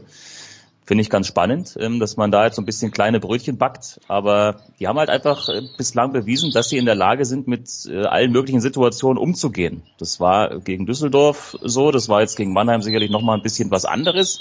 Auch aufgrund der Geschichte, über die wir letzte Woche gesprochen haben. Aber die haben halt von Spiel zu Spiel gezeigt, dass sie mit allem Möglichen umgehen können. Und die, die große Story war ja im Prinzip auch da so ein bisschen der Torhüter mhm. beim ERC Ingolstadt. Also Kevin Reich bisschen, ich sag mal, notgedrungen, hat ja das Halbfinale gespielt, weil Michael Garteig ja verletzt wurde nach dem Sieg im, im letzten Spiel da gegen Düsseldorf durch so einen unfairen äh, Hit von McRae. Ich glaube, das hat Ingolstadt am Ende aber durchaus ganz gut getan, weil Reich die letzten beiden Auswärtsspiele einfach zu null gewinnt ja. in Mannheim. Also das ist schon, das ist auch schon wieder so eine Geschichte für sich. Und all das zusammengenommen macht das Ingolstadt einen absoluten, äh, ja, also spätestens natürlich jetzt, aber einen, schon einen absoluten Meisterschaftskandidaten. Die haben das in der Saison schon bewiesen und die haben das jetzt in diesen Playoff-Runden nochmal eindrucksvoll unterstrichen. Jetzt wissen wir, Handball, Eishockey, Basketball, Jan, das sind, es sind am Ende des Tages lokale Phänomene. Wie, wie könnte man Sport Deutschland begeistern für dieses Finale. Jetzt haben wir zwei bayerische Mannschaften, die mit dem Auto ja nicht mal eine Stunde voneinander entfernt sind, wenn die Autobahn einigermaßen frei ist. Aber woran, woran machen wir es fest? Also die München haben gestern sieben verschiedene Torschützen gehabt, was ich enorm finde eigentlich, oder bemerkenswert zumindest. Äh, Mannheim, äh, vielmehr Ingolstadt spielt zweimal zu null auswärts. Also was, was ist der Aufhänger, mit dem sich Sport Deutschland an diesem Finale begeistern könnte? Naja, ganz allgemein, dass Eishockey einfach eine wahnsinnig geile Sportart ist. Ist es, ist es, überhaupt kein Thema, ja.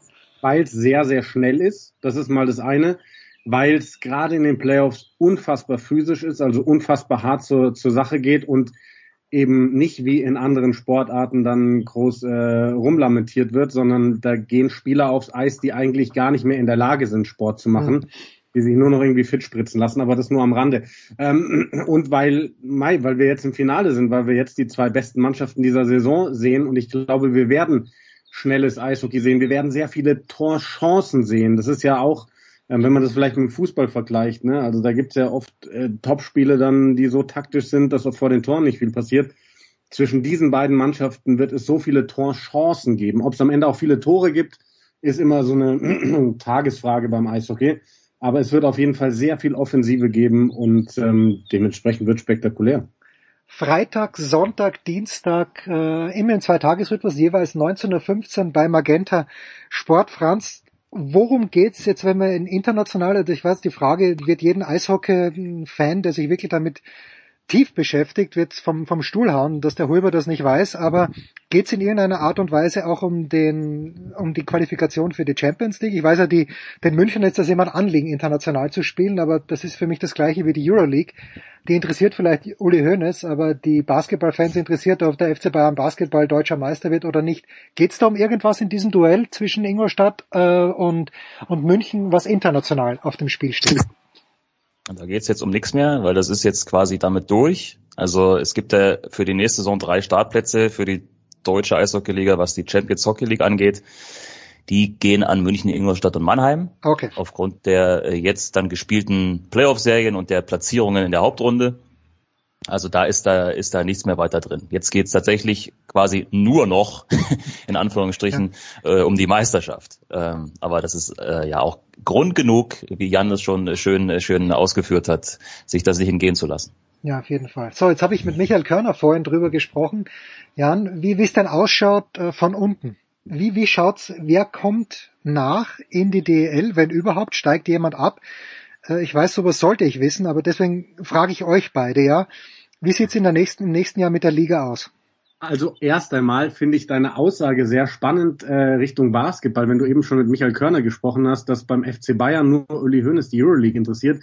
Ich glaube, dass der deutsche Basketballfan durchaus noch mehr an der Euroleague interessiert Wirklich? ist. Der, möchte ich an dieser Stelle einwenden. Glaubst du echt? Glaubst du echt? Ja, ja. Ich, ja, dann wird der viel bessere Basketball gespielt. Also ja, aber so von von ja, okay. der Euroleague, da geht's an, vier und, an 34 Spieltagen in jedem Spiel quasi um alles, was man von der BBL jetzt nicht zwingend äh, behaupten kann. Aber wie auch immer, wir wollen ja beim Eishockey bleiben. nee, aber Moment, ja, lass mich mich kurz verteidigen. Ich, ich glaube, wenn wir sehen, welche immense Bedeutung für die Fußballfans die Champions League hat, vielleicht habe ich mich da falsch ausgedrückt. Ich glaube, dass die Euroleague für den Basketballfan vergleichsweise weniger Bedeutung hat als äh, die Champions League. Aber vielleicht liege ich da komplett falsch. Jetzt du, naja, entschuldige. Das liegt aber vielleicht daran, dass die Champions League das Beste vom Besten weltweit ist und dass du okay, halt über ja. der Euroleague im Endeffekt noch die NBA hast. Ja. Aber selbst da gibt's ja viele Stimmen, die sagen, eigentlich ist die Euroleague jetzt nicht vielleicht qualitativ in der Spitze besser als die NBA, aber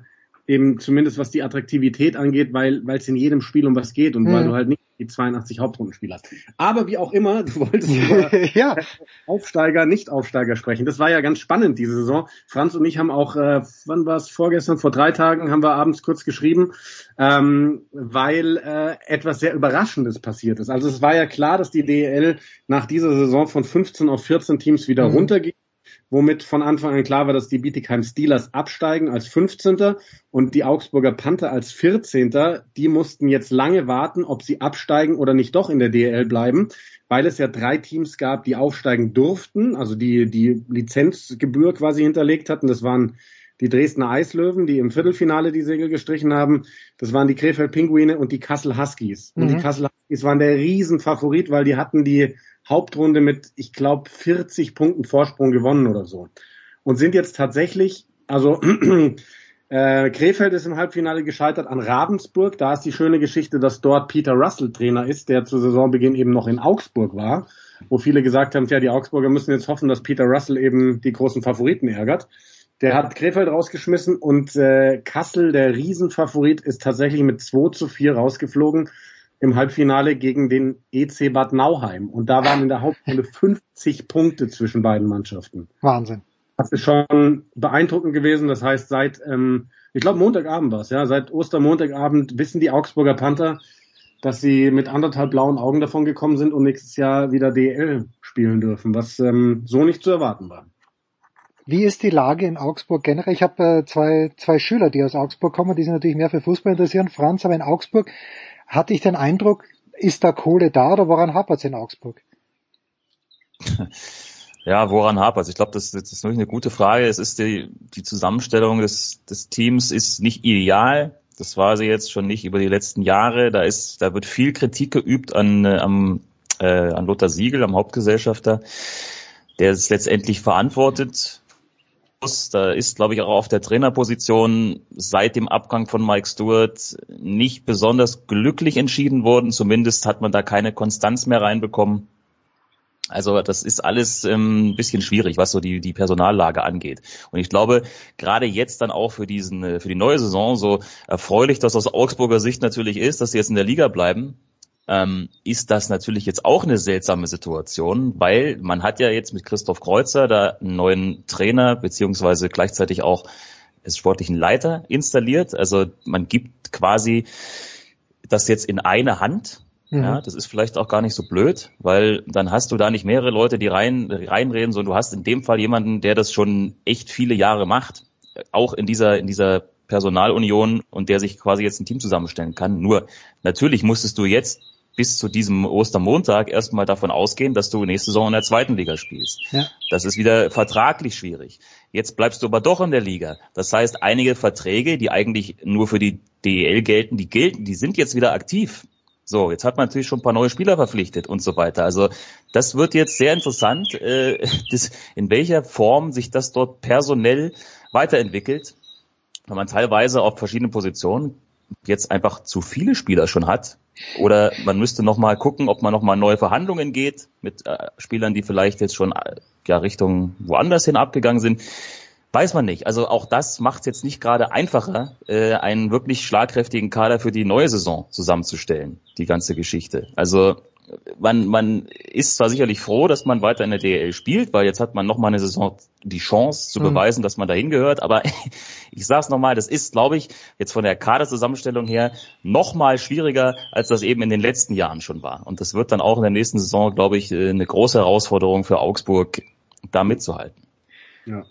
Wie groß aber, Jan, ist die Diskrepanz jetzt hier zwischen der zweiten Liga und der ersten Liga? Weil jeder Zweitligist in der Fußball-Bundesliga träumt ja davon aufzusteigen. Und beim Handball ist es möglicherweise auch so. Beim Basketball ist schon ein bisschen schwieriger, eben wegen der Lizenzvorgaben und beim Eishockey offenbar auch ein bisschen schwieriger. Wie groß, ich meine, wie ist, wie ist das finanzielle Loch da? Sind da drei, vier Millionen dazwischen, wo man einen Gönner braucht? Warum funktioniert das nicht für, was hast du gesagt, Bad Nauheim? Ähm, ja, Bad Nauheim, also ich habe mich jetzt nicht damit beschäftigt, warum in den Einzelfällen diverse Ja, ja, schon klar, schon klar. Da gibt's da gibt's teilweise auch so Stadion ähm, Mindestvoraussetzungen. Also die müssen irgendwelche Kriterien erfüllen und äh, die erfüllen eben manche Standorte nicht. Ich weiß jetzt nicht, ob Bad Nauheim da drunter fällt oder nicht. Aber ja, klar, also der finanzielle Aufwand ist groß. Ähm, du musst, glaube ich, diese 800.000 Euro oder was es ist, äh, einmal aufbringen, ähm, glaube ich, Lizenzgebühren oder so für die DL, wenn ich mich nicht täusche.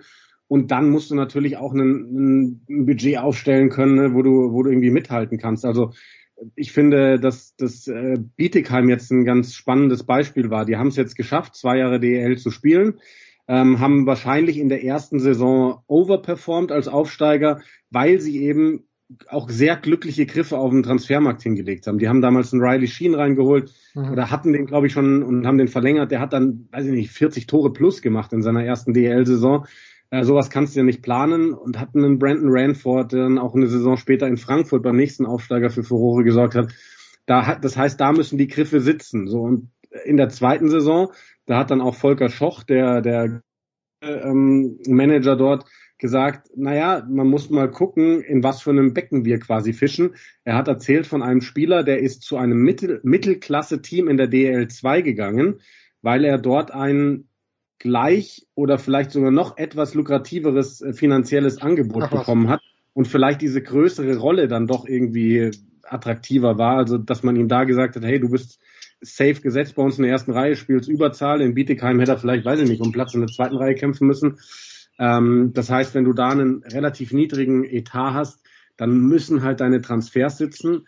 Ähm, ansonsten kriegst du Probleme und das gleiche gilt jetzt auch für, für Augsburg, weil wenn man den bisherigen Kader anschaut, die haben, der ist ganz klar Richtung DL2 gebaut worden. Du mhm. hast mit Schüle, Renner, Sitzemski deutsche Verteidiger geholt, die für die DEL2 top sind, wirklich top. Also die dir den Aufstiegsaspiranten aus so einem Team gemacht aber wo du jetzt sagst für die DEL, also da muss es auf den Importpositionen jetzt krachen.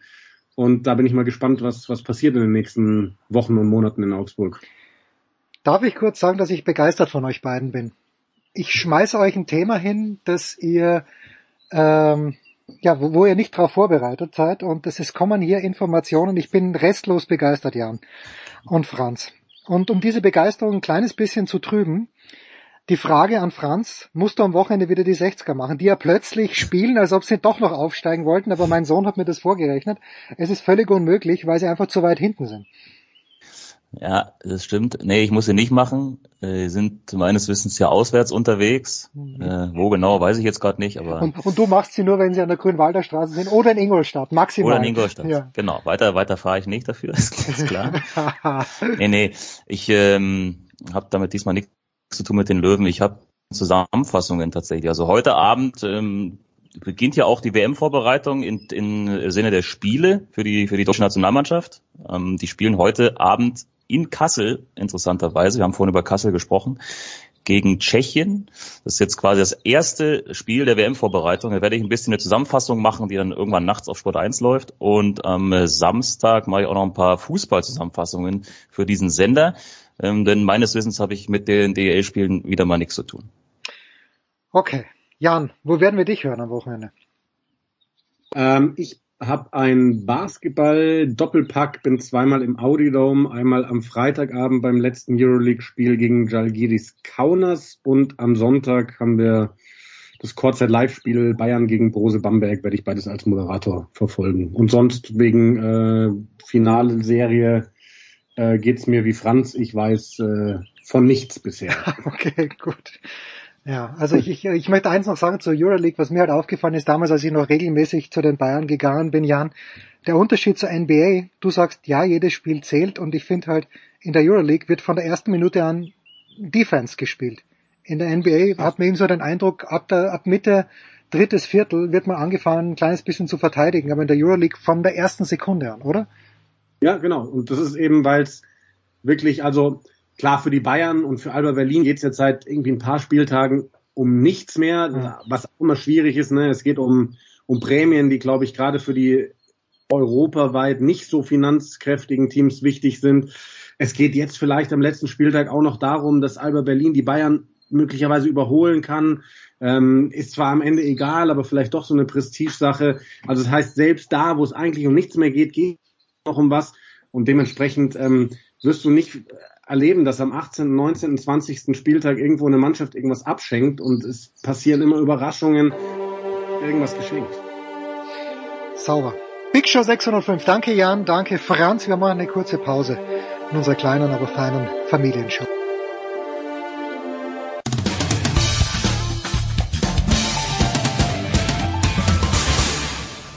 Servus, da ist der Martin Buchhüser und ihr hört Sportradio 360.de.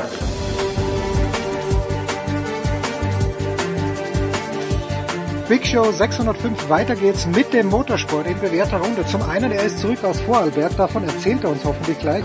Stefan der Voice Heinrich, grüß dich der Voice. Ich grüße euch. Und moin moin. Moin moin. Ja, apropos moin moin zu Hause in Bremen. Eddie Milke. Hi Eddie. Moin moin, genau. Hier sagt man moin moin zu jeder Tages- und Nachtzeit. Äh, ja, Wetter könnte ein bisschen besser sein, aber ansonsten laufen die Vorbereitungen für die Formel E in Berlin und ich freue mich, dass ich wieder dabei sein darf. Neun Tage noch, dann geht's los in Berlin, dazu kommen wir gleich. Äh, aber letzte Woche, wir haben es natürlich fast on air mitbekommen, The Voice, ähm, ja, verletzt. Äh, und jetzt bist du zu einem, ich möchte sagen, Guru gefahren. Ich kenne gar nicht so viele Menschen, die ähm, also die wirklich bekannt dafür sind, anderen Menschen zu helfen, aber Toni Mattis, das sagt mir irgendwas. Magst du das kurz elaborieren, warum es dich nach Vorarlberg geschlagen hat?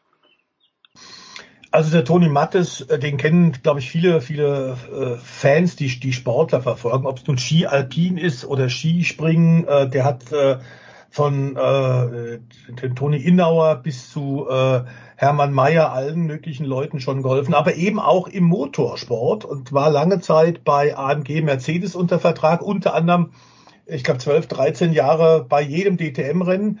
Natürlich zunächst mal, um die, die ganzen Kutscher, die Mercedes-Werksfahrer äh, zu behandeln, wenn es da Wehwehchen gab. Aber ähm, das war so ein bisschen wie die Schwarzwaldklinik, wenn du so willst, im Fahrerlager, denn er hat jedem geholfen. Es war völlig egal, ob das ein Fahrer auch von einer anderen Marke war oder eben ähm, offizielle Journalisten, wie auch immer. Ähm, die heilenden Hände haben überall Wunder bewirkt und auch bei mir äh, schon vor paar Jahren ordentlich geholfen, wie vielen anderen Kollegen auch. Hat nie nach Geld verlangt und ist eigentlich einer der freundlichsten besten ähm, Menschen, der, der sich eben mit äh, Medizin auskennt, aber eben nicht nur mit der klassischen äh, Schulmedizin, sondern weit darüber hinaus auch sonst wahnsinnig viel Kräuter und Tinkturen hat. Also auch sich fernöstlich da hat äh, einwandert. Das erinnert so ein bisschen tatsächlich eben auch an den legendären Willi Dungel, der damals ja Niki geholfen hat, von der Schippe zu springen 1976. Das ist wahr, wobei Willi Dunkel, ich war ein kleines bisschen irritiert. In der ARD gibt es jetzt diesen Podcast über den äh, Dr. Red Bull, über den Pansold und äh, ich wusste nicht, das habe ich dort erfahren, dass der Pansold dann auch bei Willi Dunkel mal im Hotel gearbeitet hat. Ich glaube schon nach dem Ableben von Willi Dunkel. Aber okay. Jetzt bin ich hier gerade in Monte Carlo und Eddie, ich bin die Strecke abgegangen. Ich bin das erste Mal hier und denke mir, also diese, diese kurze Schikane, und wenn du aus dem Tunnel rauskommst, wo die, keine Ahnung, 200 kmh, vielleicht sogar mehr, noch drauf haben wir diese kurze Schikane, wo der einst, der glaube ich Karl Wendlinger seinen Unfall hatte. Und gibt es Passagen, egal ob es jetzt MotoGP ist, Eddie, ob es DTM ist, ob es irgendeine andere Rennklasse ist, wo du jetzt noch sagst, okay, dass die da mit dieser Geschwindigkeit durchpressen, dass das ist nach wie vor für dich unverständlich. Ist die Eau Rouge zum Beispiel sowas? Ja, die Eau Rouge ist schon eine der herausragenden Kurven, äh, egal in welcher Rennserie.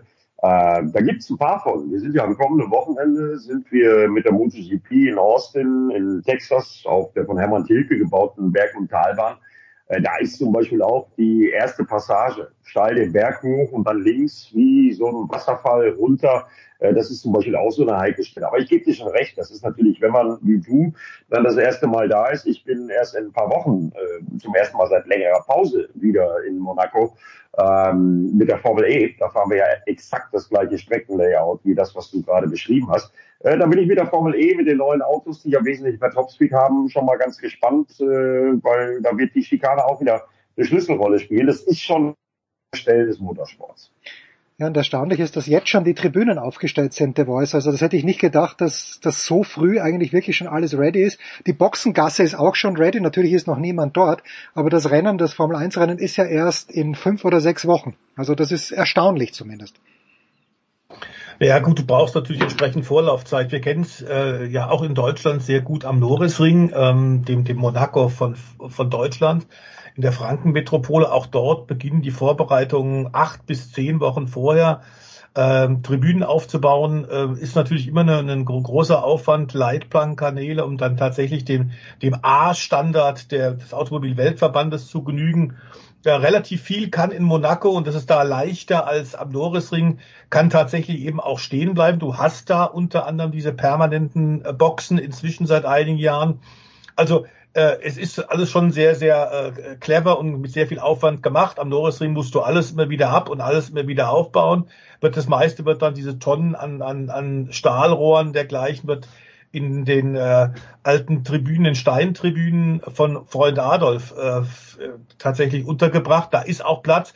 Aber das ist schon was Besonderes. Also Stadtrennen insgesamt äh, stellen äh, den, jeden Organisator vor ganz besonderen Herausforderungen. Und das weiß natürlich auch, wissen auch die Macher der, der Formel E, denn die fahren ja eigentlich nur noch auf Stadtkursen. Das ist deren Konzept, das ist deren DNA. Tempelhof ist da eine Ausnahme, der stillgelegte Flughafen. Da haben sie es relativ einfach für den Auf- und Abbau. Ja, dazu kommen wir gleich. nicht vergessen, äh, Monte Carlo ist dann direkt nach Berlin, 5. 6. Mai. Also ist gar nicht mal so lange hin, bis wir dann mit dem Formel E-Zirkus in Monaco sind. Ja, okay, dann haben sie wahrscheinlich jetzt schon für den Formel E-Zirkus aufgebaut, weil der Formel 1 Grand Prix ja dann immer gleichzeitig mit den French Open. Kommen, wir kommen gleich zur Formel E, Eddie, aber am Wochenende, du sprichst das an, in Austin geht's weiter und man fragt sich ja mittlerweile, äh, bringen die überhaupt noch ein ganzes Starterfeld zusammen in der MotoGP? Denn Marc Marquez, das ist vor ein paar Tagen bekannt geworden, fehlt. Äh, wie schaut's da aus? Stefan Bradl bekommt jetzt wieder eine Chance. Was antizipierst du für das Wochenende in Austin?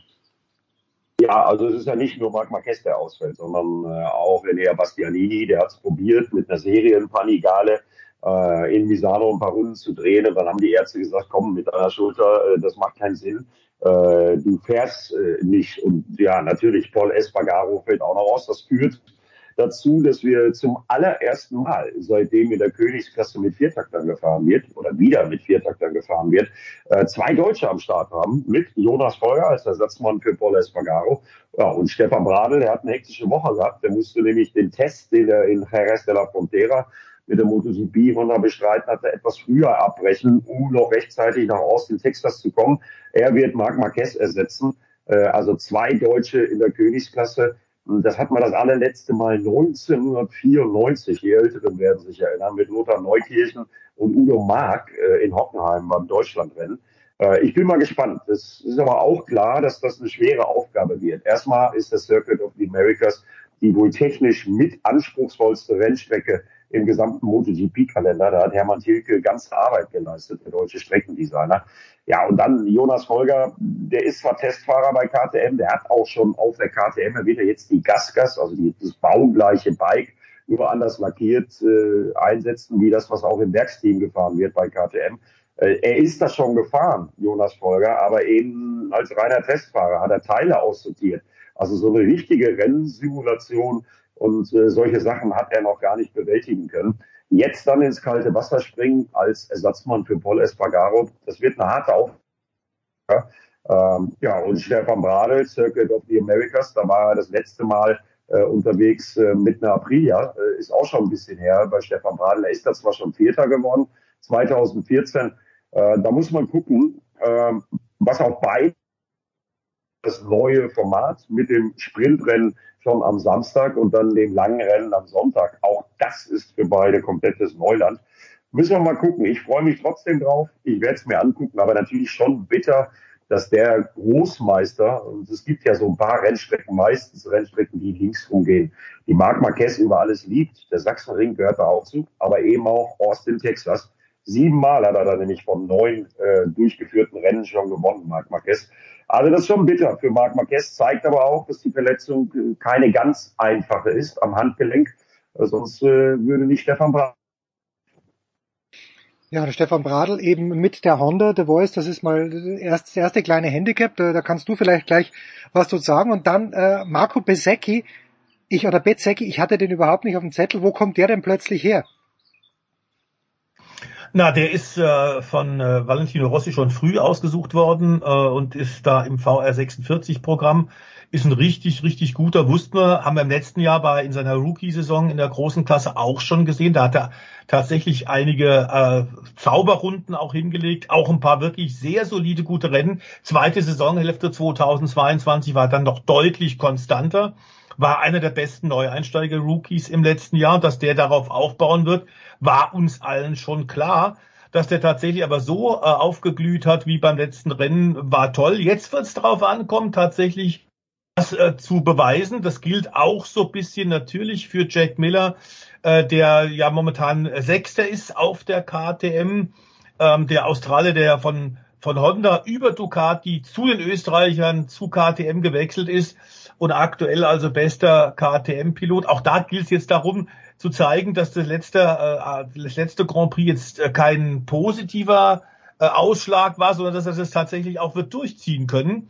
Ähm, diese Rückmeldungen, die er bringt, tatsächlich Jack Miller, KTM, sollten tatsächlich Gold wert sein, auch wenn klar ist, du kannst jetzt so eine KTM nicht zu einer Ducati umbauen oder umgekehrt, das wird nicht funktionieren. Aber klar ist, da geht's deutlich voran. Er hat jetzt auch in der Zwischenzeit vor dem äh, Austin, dem Texas Grand Prix, äh, die äh, KTM-Entwicklungsingenieure intensiv gelobt, was da tatsächlich alles schon passiert ist und wie sie ihm jeden Wunsch von den Augen ablesen. Ähm, da geht es ja auch drum. KTM will jetzt tatsächlich sich vorne fest, nicht nur einzelne Rennen gewinnen, äh, sondern will konstant zeigen, dass man mithalten kann. Während äh, ähnlich wie in der Formel 1 bei Red Bull sich alle dahinter momentan drängeln und versuchen rauszukriegen, was haben die denn so viel besser? Was macht die gerade so stark? Ist es natürlich ganz klar, ist die Messlatte in der MotoGP Ducati. Ähm, und da werden alle jetzt äh, ordentlich in die Hände spucken, um zu versuchen, dass diese Souveränität, die die roten Renner aus Bologna plus die Kundenmotorräder momentan gezeigt haben, dass man die vielleicht zum Beispiel jetzt schon mal in, in Texas ein bisschen wird äh, angehen können. Und da kann dann Bezecchi durchaus mit so einer sehr gut und gutmütig zu fahrenden Ducati wieder auch vorne mit mal wirklich gespannt. Also gerade, und das hat Eddie deutlich gesagt, diese Rennstrecke fordert enorm viel, ist wahnsinnig schwierig, geht auch richtig auf die Reifen. Jetzt wollen wir mal gucken, wie die Wetterkapriolen da unten sind. Aber es wird darum gehen, tatsächlich fehlerfrei über die Distanz zu kommen und, und Stefan Bradl und auch ein Jonas Folger, äh, die können da äh, natürlich, äh, da kann man jetzt keine Wunder erwarten, ist auch überhaupt nicht deren Aufgabe. Geht darum, Kilometer zu sammeln, sowohl für Jonas, der eine ganze Weile ja jetzt draußen ist, äh, mit Yamaha schon mal in der Königsklasse war und da großes Talent gezeigt hat, aber dann große psychische Probleme bekommen hat und so langsam sich jetzt wieder mit dem Vertrauen von KTM Gasgas wieder ein bisschen in Richtung Spitze hangelt. Ähm, und Stefan Bradl hat es ganz deutlich gesagt, also momentan ist das Motorrad nicht siegfähig und klar ist, wir müssen weiter Daten sammeln. Ähm, jetzt wilde Aktionen reiten und das Risiko einzugehen, sich zu verletzen, würde überhaupt nichts bringen. Wir haben dann im Übrigen aufgrund der Verletzungsbisserie ja noch einen weiteren Testfahrerkollegen mit dabei, der im Grand Prix mitfahren wird, nämlich Michele Piro. Also das zeigt schon, wir haben nach wie vor, äh, glaube ich, relativ äh, unterschiedliche Meinungen darüber, wie dieses Format der Sprintrennen am Samstag zu sehen ist. Äh, Eddie und ich, wir haben es ja schon mal gesagt, also dass man bei allen Motorrad-Grand Prix gleich jetzt im ersten Jahr immer Samstag ein Sprint fährt, das ist des Guten ein bisschen zu viel. Ähm, und dann haben wir natürlich das Problem auch noch mit den, wie heißt es so schön, übermäßig ambitionierten Stewards, also die fehlende Klarheit und Konstanz bei den ja, aber das wird ein großes Problem für Jonas Folger und Stefan Bradl sein, weil durch dieses neue Spritrennen ist äh, die gesamte Charakteristik eines solchen Wochenendes eine andere. Denn man will sich ja auch für die Top Ten qualifizieren, um direkt im Qualifying äh, gut mit dabei zu sein und um die guten Startpositionen das bedeutet im Grunde genommen, dass man direkt vom ersten freien Training an volle Attacke gehen muss, um in diesen Top Ten in die MotoGP reinzukommen. Äh, das heißt, äh, die freien Trainingssitzungen sind auch beschnitten und gerade wenn man da so eine lange Pause hatte. Äh, Jonas Folger ist in Aragon 2017 das letzte Mal ein MotoGP-Rennen gefahren. Zwischendurch ja Superbike WM, deutscher IDM-Meister auf dem Superbike, aber das sind völlig andere Geschichten. Ähm, also das ist eine ganz, ganz schwierige Nummer. Und der Stress für alle Beteiligten, inklusive der Mechaniker und äh, alle anderen Teammitglieder, ist durch dieses neue Format noch gestiegen. Dazu dann die Reiserei. Also ich sehe es nicht nur aufgrund der schon vorhandenen Verletzten, die wir haben. Ich sehe es äh, sehr, sehr kritisch. Und das deckt sich auch mit dem, was Stefan Bradl neulich im Interview erzählt hat. Das ist vom, vom Machbaren ist das eine Spur schon drüber. Das ist einfach nicht mehr mit normalem Menschenverstand zu erklären, was die da leisten müssen. Und äh, ich hoffe, die werden da Korrekturen vornehmen, weil sonst gibt's äh, weiterhin viele Verletzte. Ein Blick noch äh, zur deutschen Tourenwagenmeisterschaft, die noch nicht losgeht, aber am kommenden Wochenende, The Voice hat's angesprochen, am Red Bull Ring in der Steiermark gibt es Testfahrten. Jetzt, äh, okay, in der MotoGP haben wir Ducati haushoch überlegen. In der Formel 1 im Moment Red Bull Racing. The Voice, was erwartest du, was man von diesen Testfahrten erwarten? Wird, wird sich da schon klar herauskristallisieren, wer denn die Favoriten für die kommende Saison sind? Glaube ich nicht, ehrlich gesagt, äh, auch wenn wirklich ausführliche Testseiten sind. Das ist gut und im Übrigen nicht nur äh, für die Fans äh, ist da natürlich das auch sehr wichtig. Die können da auch kostenlos reinkommen und zuschauen, aber auch für die Medienvertreter ist wichtig, da tatsächlich äh, Kontakt zu kriegen, denn die letzten äh, Cockpits und das letzte gerade erst vor zwei Tagen vermeldet, dass Attempto jetzt doch mit zwei Autos im Audi, mit zwei Audi mit dabei sind. Das bedeutet, wir haben tatsächlich jetzt ein super Fahrerfeld. Acht aktuell bestätigte Autos. Das ist besser, als man wirklich hat erwarten können. Sie werden 13 Stunden Fahrzeit haben am Samstag, den 15. und am Sonntag, den 16. April. Das ist natürlich traumhaft und da wird tatsächlich der Spielberg zum Spielberg. Wir haben sechs Mercedes dabei, wir haben fünf Audi, fünf Lambos, vier BMW, sechs Porsche, zwei Ferrari. Also da kann man nur sagen, äh, GT, Herz, was willst du mehr? Ja, ich würde mir einen anderen Termin wünschen, denn äh, an diesem Wochenende werden ein paar Herrschaften nämlich ganz schön Stress haben, weil zeitgleich ja, und das ist fürs 24-Stunden-Rennen in der Eifel ungeheuer wichtig für die Vorbereitung, das NLS-Rennen Nummer drei in der Eifel stattfindet. Oder gibt es dann tatsächlich die Herren Maro Engel, Marco Wittmann, Sheldon van der Linde, Patrick Niederhauser, ähm, die äh, ja an beiden Veranstaltungen teilnehmen. Ich weiß nicht, ich glaube, die machen das mit einer Luftbrücke, mit eben Privatflieger werden die da hin und her geflogen. Also insbesondere bei Sheldon van der Linde äh, und Marco Wittmann äh, ist es, glaube ich, so, die auf dem Probe BMW zum einen in der Eifel starten, aber natürlich auch am Red Bull Ring testen wollen. Allerdings muss man auch dazu sagen, getestet wird die ganze Zeit. Unter der Woche gab es zum Beispiel das BMW M4 äh, GT3 bei Schubert Motorsport Debüt von äh, René Rast, äh, der das allererste Mal in BMW äh, gefahren ist. Ich habe vorhin an einer teilgenommen hat René Rast erzählt, ja, ist ein völlig anderes Auto als der Audi, den er bisher in seiner GT3-Karriere gefahren ist. Ist ja auch völlig klar, ein völlig anderes Fahrzeugkonzept. Ähm, Im Nassen war er ganz zufrieden, im Trockenen fehlt ihm noch eine ganze Menge aufstellen von der Linde, so wie was. Also, das ist eine Terminkollision, die ist nicht so ganz glücklich für den einen oder anderen, aber trotzdem freuen wir uns natürlich, und da gebe ich Stefan recht, 28 Autos, also ich kann es kaum erwarten, dass wir dann live auf Pro 7 äh, aus Oschersleben endlich das erste DTM-Rennwochenende haben. Ja, da freuen wir uns alle drauf, aber der Voice, warum ich meine, bei, und der Gerhard Berger noch, da ist doch händeringend nach einem dritten Autohersteller gesucht worden und jetzt habe ich schon mal, ich glaube, sechs gezählt. Sechs verschiedene oder sind es nur fünf? Ist das nur dadurch bedingt, dass es jetzt GT-Autos sind, dass es nur Kundenautos sind? Warum haben wir jetzt plötzlich BMW, Mercedes, Audi, Lamborghini? Warum sind jetzt plötzlich mehrere Hersteller wieder da? Ja, das war im letzten Jahr ja auch schon der Fall nach dem Ende der Class One. Und da hat Gerhard Berger Ach, die Class One das übernommen. Okay. Ja. Tatsächlich, da waren das ja reinrassige Prototypen, eben nicht GT3-Autos, sondern DTM-Boliden äh, nur für die DTM gebaut, die die sonst nirgendwo auf der Welt fast einsetzen können, was dazu auch geführt hat, dass dann diese Kosten so explodiert sind und du keine Refinanzierung hattest. Also letztes Jahr schon GT3, da hatten wir ja auch schon sechs verschiedene Hersteller, aber man muss sagen, auch die Besetzung in diesem Jahr ist wieder klasse. Äh, Eddie hat ja gerade schon gesagt, so die Ex-Champion Marco Wittmann, äh, René Rast sind mit dabei, dann der amtierende Titelverteidiger Sheldon. Aber wir haben eben auch ein paar Neueinsteiger, auf die wir besonders äh, achten werden. Zum Beispiel Jack Aitken fährt einen Emil Frei Ferrari, ist ein Formel 1 Fahrer, ein Ex-Formel 1 Fahrer. Ähm, wir haben tatsächlich mit Tim Heinemann einen Mann, der zweimal die GT4 schon gewonnen hat, der als exzellenter und superschneller Mann gilt, als Neueinsteiger. Wir haben natürlich dann auch äh, mit Laurin Heinrich den amtierenden äh, Porsche Carrera Cup Champion Deutschland. Mit so ist es natürlich für den guten Laurin schon eine Bürde. Äh, ich hoffe, er kann nicht nur gut reden, sondern auch kräftig Gas geben. Ähm, wir haben eine Menge Österreicher dabei, unter anderem jetzt neu bestätigt, also diese, diese Paarung Clemens Schmid und Mick Wilshofer, der letztes Jahr in einem ADAC Masters schon ein Rennen gewonnen hat. Die werden äh, den GRT, die GRT Lamborghinis fahren. Das ist dann, wenn du so willst, fast Jens äh, das österreichische Nationalteam. Ähm, also das ist, da ist wirklich unglaublich viel Pfeffer drin und die werden sich jetzt, glaube ich, bei den Testtagen es schon ordentlich besorgen. Aber richtig los geht's dann der Saisonstart 26. bis 28. Mai dann äh, mit Eddie äh, als, als Stimme der DTM in der Motorsportarena Oschersleben. Großartig. So, dann kommenden Wochenende, Eddie, mach uns doch nicht an diesem Wochenende, aber eben am kommenden dann in Berlin. Mach uns jetzt schon ein kleines bisschen Lust auf die Formel E.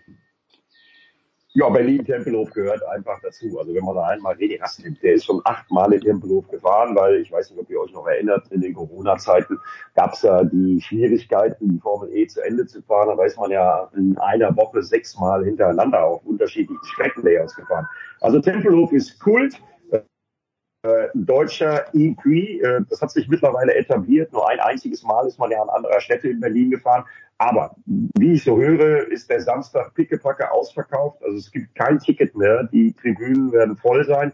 Ja, und äh, das allererste Mal in der Geschichte der Formel E geht ein deutsches Team, nämlich Porsche, und ein deutscher Fahrer als WM-Führender auf die Reise nach Berlin. Und dann haben wir auch wieder ein Doubleheader, Samstagrennen, Sonntagrennen. Ich weiß, dass unglaublich viel los sein wird. Äh, Cupra gibt da eine Menge Gas als Partner vom Up-Team. Äh, die werden Autos vorstellen. Maserati stellt sein neues Elektroauto vor und, und, und. Also da ist eine Menge geboten. Und wer irgendwie es noch schafft, an ein Ticket ranzukommen, sollte sich das einfach mal geben. Äh, und wenn nicht, sind wir ja da. Run Racing, wir übertragen alle Sessions aus Berlin und äh, endlich auch mal wieder mit der kompletten Run Racing Mannschaft äh, an der Rennstrecke und nicht im Studio. Äh, deshalb freue ich mich einfach ganz besonders auf Berlin. Dazu dann mehr noch in der kommenden Woche. Danke The Voice, danke Eddie, das war's mit dem Motorsport in dieser Woche. Wir machen eine kurze Pause in der Big Show 605.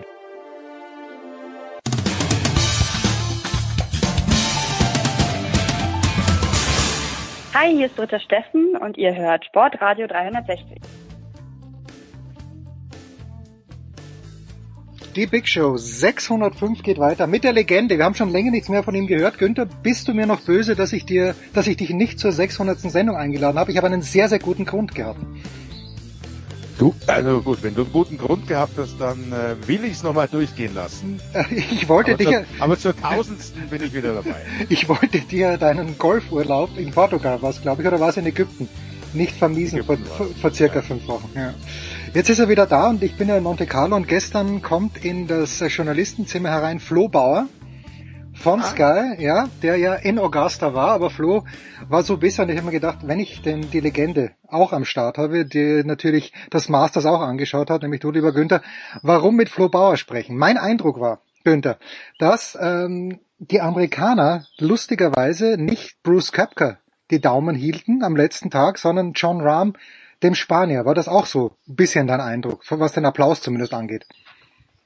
Es wurde ja auch gefördert. Der, die, die Patrons, wie sie heißen, die Fans, äh, die beim Masters das Glück haben, eine Karte zu bekommen, äh, die sind natürlich Oldschool-Golf-Fans. Und äh, nachdem ja Bruce Kapka eins der Aushängeschilder der Lift-Tour ist, der neuen, äh, dann nach vielen Streitereien jetzt äh, beim Masters aber antreten durfte, wie ein paar Kollegen, war diese, diese Stimmung von Anfang an schon ein bisschen komisch, äh, auch, auch mit, mit Phil Mickelson, natürlich, äh, der da mittendrin steckt in dieser, in dieser Fehde.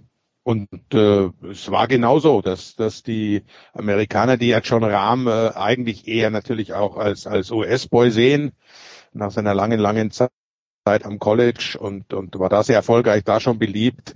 Der ist ja so ein halber Amerikaner, ist natürlich ein stolzer Spanier, will sich das nie nehmen lassen, aber die Amerikaner vereinnahmen den schon gerne und sagen, ah, das ist eigentlich so ein, auch ein US-Boy, er ist sympathisch, er ist nett, er spielt natürlich ein, ein, ein tolles Golf und durch diese, durch diese Lift-Geschichte mit Bruce Köpker trügt dieser Eindruck nicht also ich bin ja grundsätzlich nie gegen was Neues äh, und, und man muss sich alles anschauen, aber ich fand halt die Golfwelt so wie sie davor war.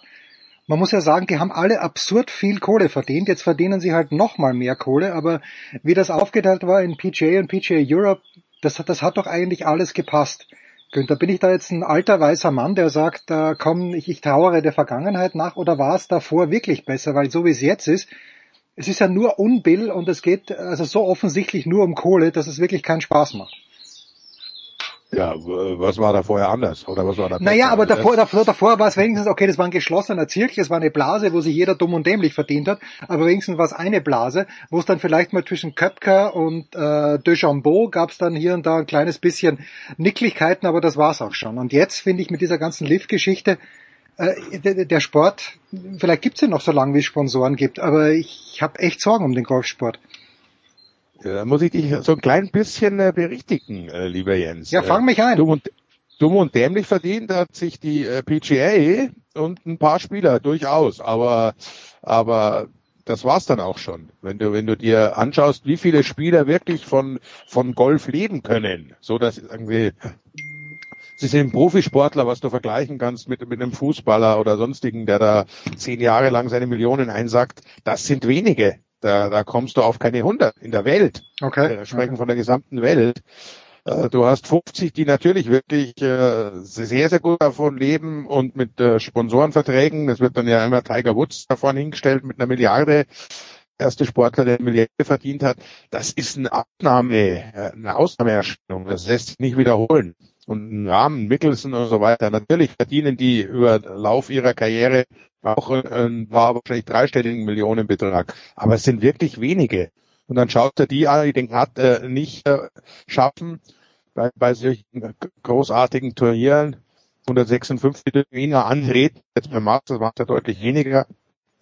Beim normalen PGA-Turnier sind 56, die Hälfte oder mehr liegt dann, dann zum Cut raus, wir kriegen gar nichts. Die müssen Anreise zahlen, die Hotelzimmer, natürlich auch für den, für den Ketten und so weiter. Dann kommen sie irgendwann mal ins Geld, hoffen darauf, dass sich dann plus minus rechnet. Also es ist nicht so, dass die sich alle die Taschen voll machen. Die hoffen natürlich alle, klar, die Chance ist da, wie, wie im Musikbusiness auch, um es vielleicht mal so zu vergleichen, wo es viele, viele versuchen und, und selber Geld mitbringen. Und wenn du halt einen Topfit hast, dann könnte es vielleicht reichen.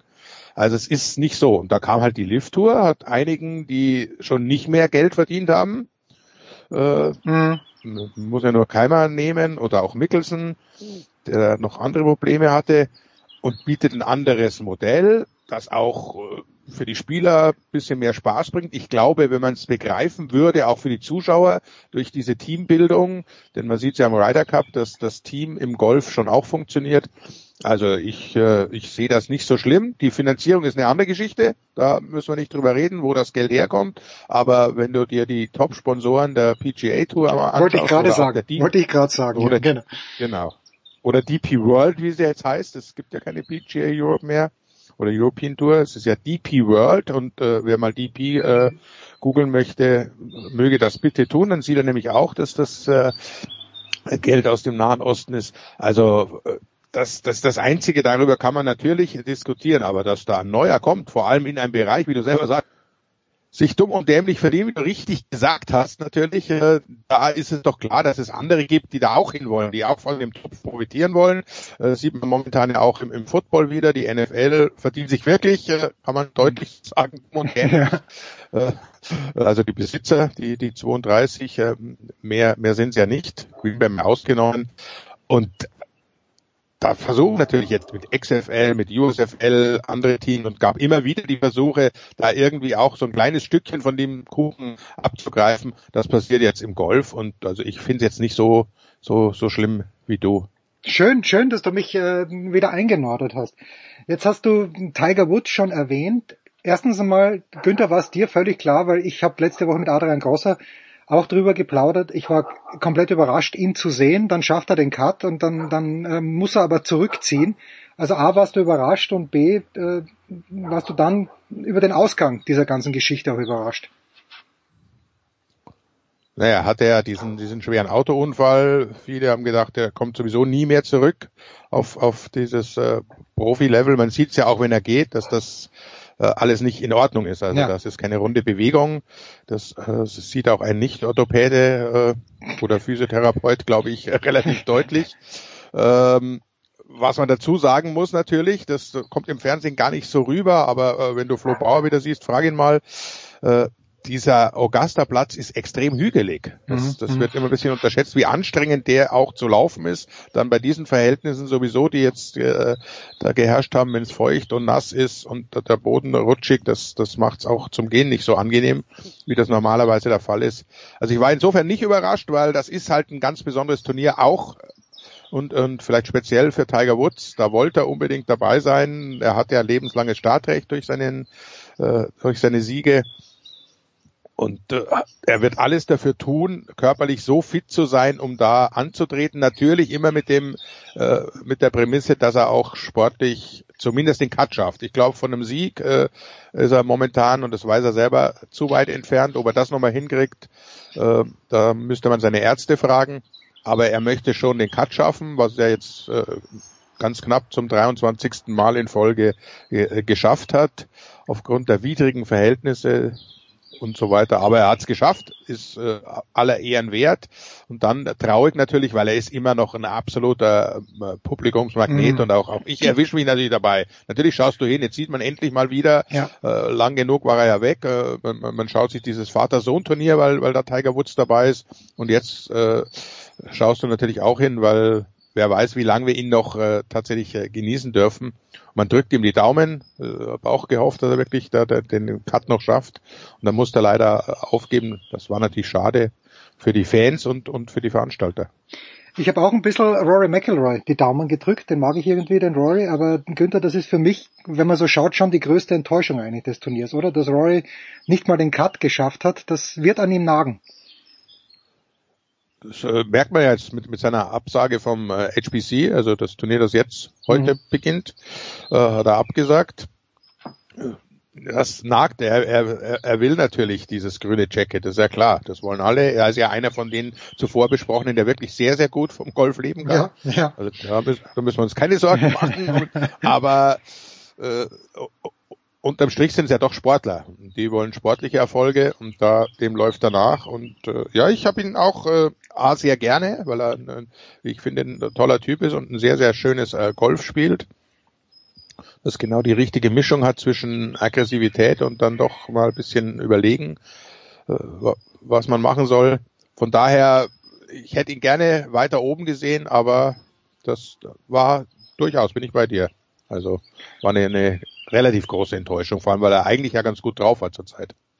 Tja, alles kein Wunschkonzert. Günther, einen habe ich noch, weil ich weiß, du musst weiter, aber ganz ehrlich, mir ist zum ersten Mal, und vielleicht schaue ich dann doch zu wenig Golf, aber mir ist zum ersten Mal Sahith Thigala, wenn man ihn so ausspricht, aufgefallen. Kanntest du den Jungen? Vom Namen her ja. Das ist, okay. äh, ist ja auch so eine Geschichte, klar, kommt aus Indien, äh, aber auch so wie, wie, wie, wie John Rahm, einer, der, den die Amerikaner für sich vereinnahmen, weil er da äh, dann äh, ja seine auch Golfausbildung äh, verfeinert hat.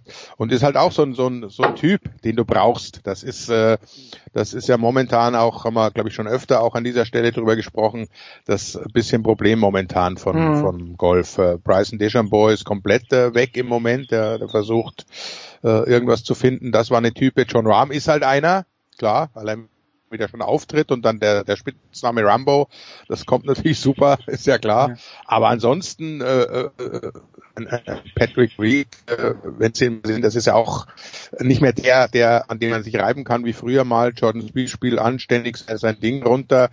Das ist klar, ein Phil Mickelson siehst du auf dem PGA Tour halt auch überhaupt nicht mehr, der früher die Leute begeistern konnte und hast du halt so Scotty Scheffler äh, Typen, die äh, ihr Golfspiel in sich gekehrt, äh, Morikawa, Cantley, wie sie alle heißen, äh, äh, Kim, die, die ganzen momentan wirklich sehr gut spielenden Amerikaner, die aber halt überhaupt nichts sonst bieten. Ja. Und irgendwo ist es ja doch Unterhaltung. Wenn ich mir was anschaue, will ich auch äh, irgendwas anderes sehen als nur ein, der, der Blick stur gerade richtet, dann dreiviertel Stunde Gefühl mit seinem Caddy spricht, siebenmal den Schläger wechselt und dann einen Schlag ausführt und wieder äh, Tunnelblick nach vorne geht. Keine so Reaktionen, keine Freude, das, das wollen wir nicht. Absolutely not. Und Patrick Kentley ist auch, glaube ich, jemand, der sehr, sehr langsam spielt. Da gab es doch auch was, wenn ich es richtig ja, ja. Ähm, das ist das Schöne an, an Köpker zum Beispiel und, ja. und, oder auch Rahm. Die stellen sich hin und spielen. Ja. Da mussten die am Schluss am, äh, immer warten, weil die so schnell waren und die vor ihnen halt äh, Doktorarbeiten draus gemacht haben aus, aus jedem Schlag. Das ist, das ist ja noch, wenn ich das nur sagen darf, das ist ja so eine der Geschichten, äh, möge bitte jeder Amateur sich das mal anschauen. Die, die spielen zu zweit. Ja. Die, die können jeden Schlag, die finden, die müssen keinen einzigen Ball suchen, weil ja stehen Marshalls und sonst wo rum. Ja. Und die spielen zwischen viereinhalb und fünf Stunden zu zweit. Das ist unvorstellbar. Und äh, also nehmt euch das bitte nicht zum Beispiel. Das Golfspiel wird nicht besser, wenn man eine Dreiviertelstunde lang über einen Schlag äh, überlegt und diskutiert. Es wird eher sch schlechter. Spurt's schneller, geht's hinaus und haut's drauf. An dieser Stelle darf ich noch abschließend sagen, ich habe das letzte Mal auch zu zweit Golf gespielt, als ich Golf gespielt habe mit Günter Zapf und wir waren schneller als viereinhalb Stunden, weil ich ab Loch 14, glaube ich, keine, keine Bälle mehr gehabt habe, weil ich sie alle in die Pampa geschlagen habe und Günther dann ein Solo hingelegt hat. Göne, ich danke dir. Wo geht's jetzt hin für dich? Was nimmst du jetzt auf und wo können wir es wann hören? Äh, jetzt geht's, äh, die, die, die wöchentliche Wrestling-Show läuft auf D-Max ja inzwischen. Seit Jahresanfang sind wir im Free TV. D-Max Sonntag 23.15 Uhr und Montag 23.15 Uhr gibt's Wrestling für alle auf D-Max AEW. Ansonsten bin ich am Sonntag um 21 Uhr machen wir XFL. Läuft schon ab 18 Uhr auf Sport 1. Ja. Free TV diesmal, diesmal wirklich richtig frei. Muss keiner suchen, wo es im Stream, im Stream ist. Nein, 18 Uhr einschalten, Sport 1, dann habt ihr zwei XFL-Spiele, zwei sehr interessante, weil wir sind ja schon in Woche 9, also kurz vor den Playoffs hintereinander und das äh, zweite darf ich dann mit dem wunderbaren Ingo Seibert begleiten. Da werden wir nächste Woche drüber sprechen. Danke dir, Günni. Das war's. Kurze Pause. Big Show 605.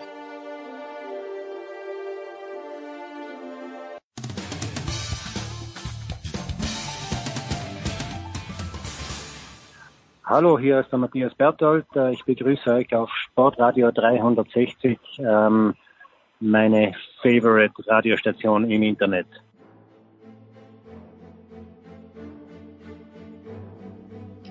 Sportradio 360, die Big Show 605, Sportfrei, Kamerad Kaiser. Sportfrei, guten Morgen. Sebastian, du warst am Samstagabend im Olympiastadion, richtig? Wenn du das Berliner Olympiastadion meinst, dann hast du recht, ja. Was war da los? Ich habe es nur nachgelesen. Äh, Dennis Eitekin hat Sandro Schwarz nicht erfreut, weil er das Tor nicht angezeigt hat, angeblich. wie, wie, wie, wie war das im Stadion? Also ich habe das nachgelesen in der SZ. Ich kann mir auch ein ungefähres Bild machen, aber ich, ich meine, und Eitekin sagt dann wohl auch, dass er selten das Tor anzeigt. Gab's da, gab's da für dich Zweifel? Wie war das im Stadion? Ja, ja, das war tatsächlich eine kuriose Situation, die also äh, Kollegen kaum mitbekommen haben, weil die natürlich sofort in der Situation irgendwas aufgeschrieben haben. Und äh, die Leipziger jubelten relativ schnell, also nicht die Kollegen, sondern die Spieler. und äh, und ich schaute da und ein Kollege fragte mich dann, äh, was ist jetzt los? Und da sage ich, du, ich kann es dir nicht sagen, der hat nichts angezeigt. Wie, der hat nichts angezeigt. Sag ich, na du, Eitekin hat weder zur Mitte gezeigt, der Linienrichter steht auch da wie angewurzelt, der ist auch nicht zur Mitte gelaufen. Das heißt, äh, es gibt noch kein Tor und es gibt noch kein kein Tor. Also irgendwie ist da alles offen. Ja, das gibt's doch gar nicht. Da musst du sagen, nee, der hat nichts gemacht. Also ich bin gerade auch ein bisschen ratlos. Also das war der Dialog da unmittelbar nach dem Treffer und äh, das Einzige, was sonnenklar war, äh, war, dass eben das Ding gecheckt wird. Und mhm. äh, da war eben im Grunde genommen, ja, was heißt Fehler? Ähm, wenn es nicht sieht, sieht es halt nicht. Also ich sehe da jetzt keinen Unterschied, ob er jetzt zur Mitte zeigt und sagt Tor oder ob er das nicht macht. Äh, gecheckt wird ja eh.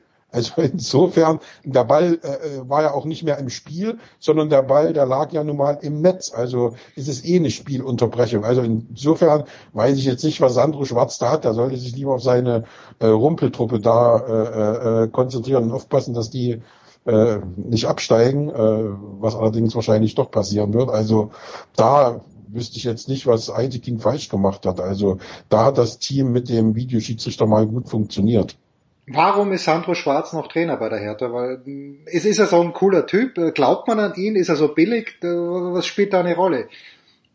Na, der teuerste ist er mit Sicherheit nicht. Also ähm, ich weiß jetzt auch nicht, wie viele Trainer die noch äh, auf der Payroll haben wollen. Also sagen wir schon einige, weiß jetzt gar nicht, wie viele das genau sind. Aber der Trainerverschleiß in den letzten Jahren war bei Hertha ja äh, ziemlich groß, weil es eben oft Kurzzeittrainer waren. Okay, Klinsmann steht jetzt nicht mehr auf der Payroll, aber äh, ich weiß gar nicht, wie lange Taifun Korkut äh, ah, ja, ja, ja, genau, der war auch da. Ja. hatte oder hat, ob, ob da was aufgelöst wird, da kenne ich mich gar nicht aus, aber du kannst ja nicht dauernd den Trainer wechseln. Also du musst ja auch mal irgendwo äh, ein bisschen Konstanz reinbringen und es dauert oft, äh, gerade bei äh, Mannschaften im hinteren Drittel, ähm, eine gewisse Zeit, bis die das System des Trainers verinnerlicht haben. Und äh, das ist natürlich in einer Phase, wo es gegen den Abstieg geht, äh, extrem schlimm, weil du diese Zeit, dich an ein System zu gewöhnen, eigentlich nicht hast.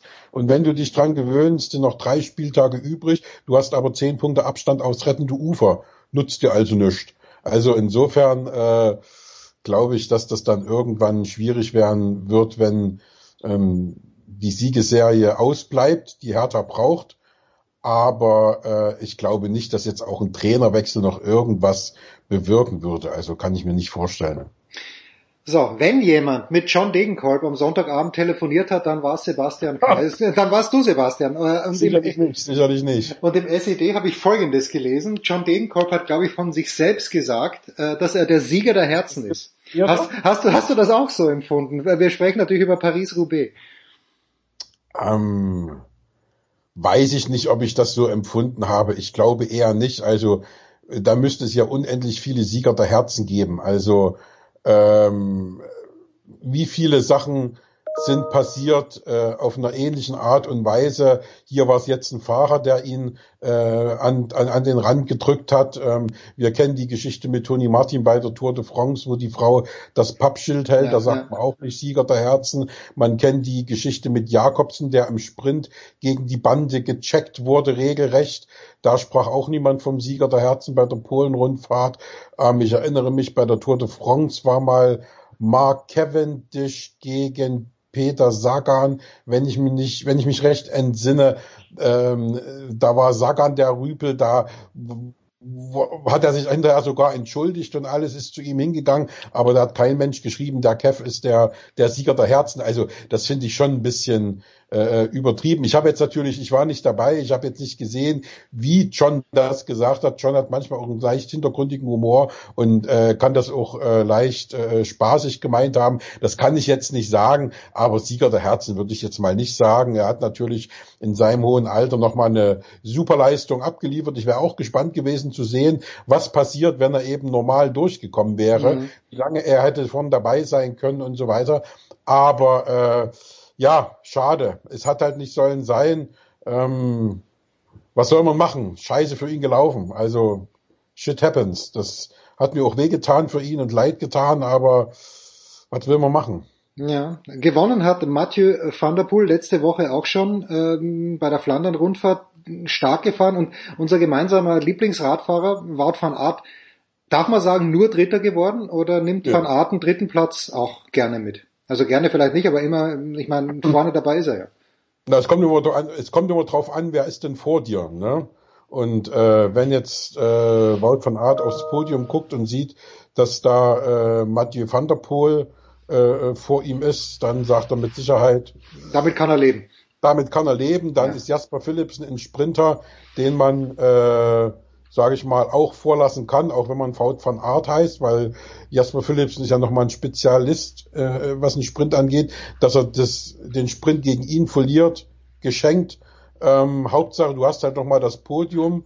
Ähm, das ist, glaube ich, für ihn wichtiger, als jetzt irgendwie zu gucken, ob da jetzt, äh, ja, ob er jetzt nur erster, nur der erste Platz für ihn zählt. Ich glaube, Wout van Art wird nicht unzufrieden sein. Also da gab es in den letzten Jahren äh, schon andere Sieger. Wenn ich an letztes Jahr denke mit Dylan van Baale, mit dem überhaupt niemand gerechnet hat, der da äh, fast zwei Minuten vorne weggefahren ist und so, da kannst du dir dann schon sagen, ja, hätte das sein müssen, ne? Also, oder mit Sonny Colprelli, der war damals, glaube ich, Europameister sogar vor zwei Jahren und, und, und, und hat das Ding damals äh, gewonnen. Da sind sie aber auch, glaube ich, zu dritt von Einkommen oder so. Also da gibt schon einige Sachen. Übrigens, Mathieu van der Poel hat da schon, da würde er sich, glaube ich, mehr geärgert haben vor zwei Jahren. Da ist er nämlich Dritter geworden und hat äh, den Sprint gegen Colprelli und Florian Vermeersch, Vermeersch verloren. Und der war natürlich jetzt richtig heiß und äh, hat das Ding jetzt dieses Jahr halt dann abgeräumt. Also da glaube ich, dass so ein in Anführungsstrichen Niederlage ist es ja nicht, aber so ein so eine persönliche Niederlage, dass du im Sprint Dritter wirst, dass dich das mehr äh, ärgert. Äh, und wie gesagt, Wout van Art, den wird das jetzt, glaube ich, nicht so sehr geärgert haben, weil Van der Poel ist nun mal derjenige, der auch von allen, wenn man sich die Umfragen, die im Fahrerfeld gemacht werden, vorher anhört, dann ist, glaube ich, sogar am meisten der Name Van der Poel gefallen. Also das ist schon einer derjenigen, der dieses Jahr extrem gut drauf ist. Naja, und äh, wenn ich es richtig gesehen habe, hat Van Arte auch äh, Pech gehabt, was die, der hat glaube ich einen platten Reifen gehabt, mindestens einen, wenn ich es richtig gesehen habe. Aber bin mir jetzt bin mir jetzt nicht ganz hundertprozentig sicher. Ja, bei der Anzahl äh, weiß ich jetzt auch nicht. Das stimmt. Ja. So, was hat sich sonst noch getan, mein lieber Sebastian? Ist, ist man nicht in Katalonien, nee, nicht in Katalonien, wo ist man noch mal gefahren? Wo war äh, Wingegaard äh, vorne? War schon die Katalonien. Landrundfahrt gab's noch. Ja, ja. Und jetzt ist gerade in dieser Woche die Sizilien-Rundfahrt. Ja, okay, das hat uns also alles nicht das es, also es, es gibt immer, es gibt immer schon äh, richtige, äh, äh richtig gute Rennen und äh, ja, alles läuft schon so Richtung Giro hinaus. Ne? Also der Pfeil von Brabant ist heute, also am, wir reden ja jetzt am Mittwoch. Mittwoch ja. Da ist äh, der Pfeil von Brabant, ist auch so ein so ein Halbklassiker. Also das ist schon äh, ein bisschen was geboten. Am Wochenende haben wir das legendäre Lüttich, Bastogne Lüttich. Ähm, am Sonnabend, am Sonntag dann das Amstel Gold Race. Also das geht jetzt schon der April ist schon richtig geil, ne? Also da hast du schon richtig viel zu gucken und richtig viel, äh, ja, richtig viel Auswahl, was du dir angucken kannst und äh, die ganzen Klassiker und es macht schon Spaß. Also als Radsportfan muss ich sagen, ähm, nicht ohne. Wen, wer ist jetzt eigentlich der Kapitän bei Bora Hans Grohe? Oder gibt's da nicht diesen einen Kapitän? Aber wenn du den Giro ansprichst, wer wird der Spitzenfahrer beim Giro sein für Bora Hans Grohe? Bei Giro, bei Borans Kur, boah. Also ich glaube, dass die Taktik nach wie vor so sein wird, dass äh, es keinen einzelnen Kapitän gibt. Ich gehe davon aus, dass die sowohl mit Buchmanns auch mit, boah, das, also stand jetzt, ich weiß gar nicht, ob, also Hindley, ob der jetzt nochmal dafür vorgesehen ist. Also das wird jetzt schwierig, also das ähm, jetzt schon zu sagen. Also ich kann mir vorstellen, dass er das nochmal macht, dass, dass sie da Hindley nochmal hinschicken als, als Kapitän, aber insgesamt Bora Hans Bohr, boah, da gibt's ja viele Möglichkeiten. Der Blasov ist auch noch da. Also schwer zu sagen, schwer zu sagen, wie sie es machen. Also äh, Lennart Kemner soll ja den Giro auch fahren. Genau, ich, auf, den, auf, den, auf den Namen habe ich jetzt gewartet. Okay. Aber, und, aber ob der da einer ist für für, für, für das Gesamtklassement, boah, ich würde Lennart Kemner eben wirklich liebend gerne eher bei der Tour de France sehen, muss ich sagen. Das ist äh, für mich immer noch so die Verbindung, boah, das macht mehr Laune. Also der Giro hat ja, egal wie es ist, oder wie er aus deutscher Sicht auch läuft, nicht die Aufmerksamkeit, die jetzt die Tour de äh, France hat. Und deswegen würde ich schade finden, aber es steht halt wahrscheinlich schon fest, dass eben äh, der, ähm, na wie heißt er, der Lennart Kemner eben den Giro fährt, was, wie gesagt, äh, für mich ein bisschen bedauerlich ist. Ich hätte ihn gerne bei der Tour gesehen. Ja, den Blasov, den magst du. Ich erinnere mich letztes Jahr in, da waren wir in Wimbledon, glaube ich, da gab es eine Pressekonferenz von Blasov und niemand ist, ist näher an den Lippen gehangen, fernmündlich als du vom Sportskameraden Blasov. Wahnsinn. Bei Blasov? Ja, ja.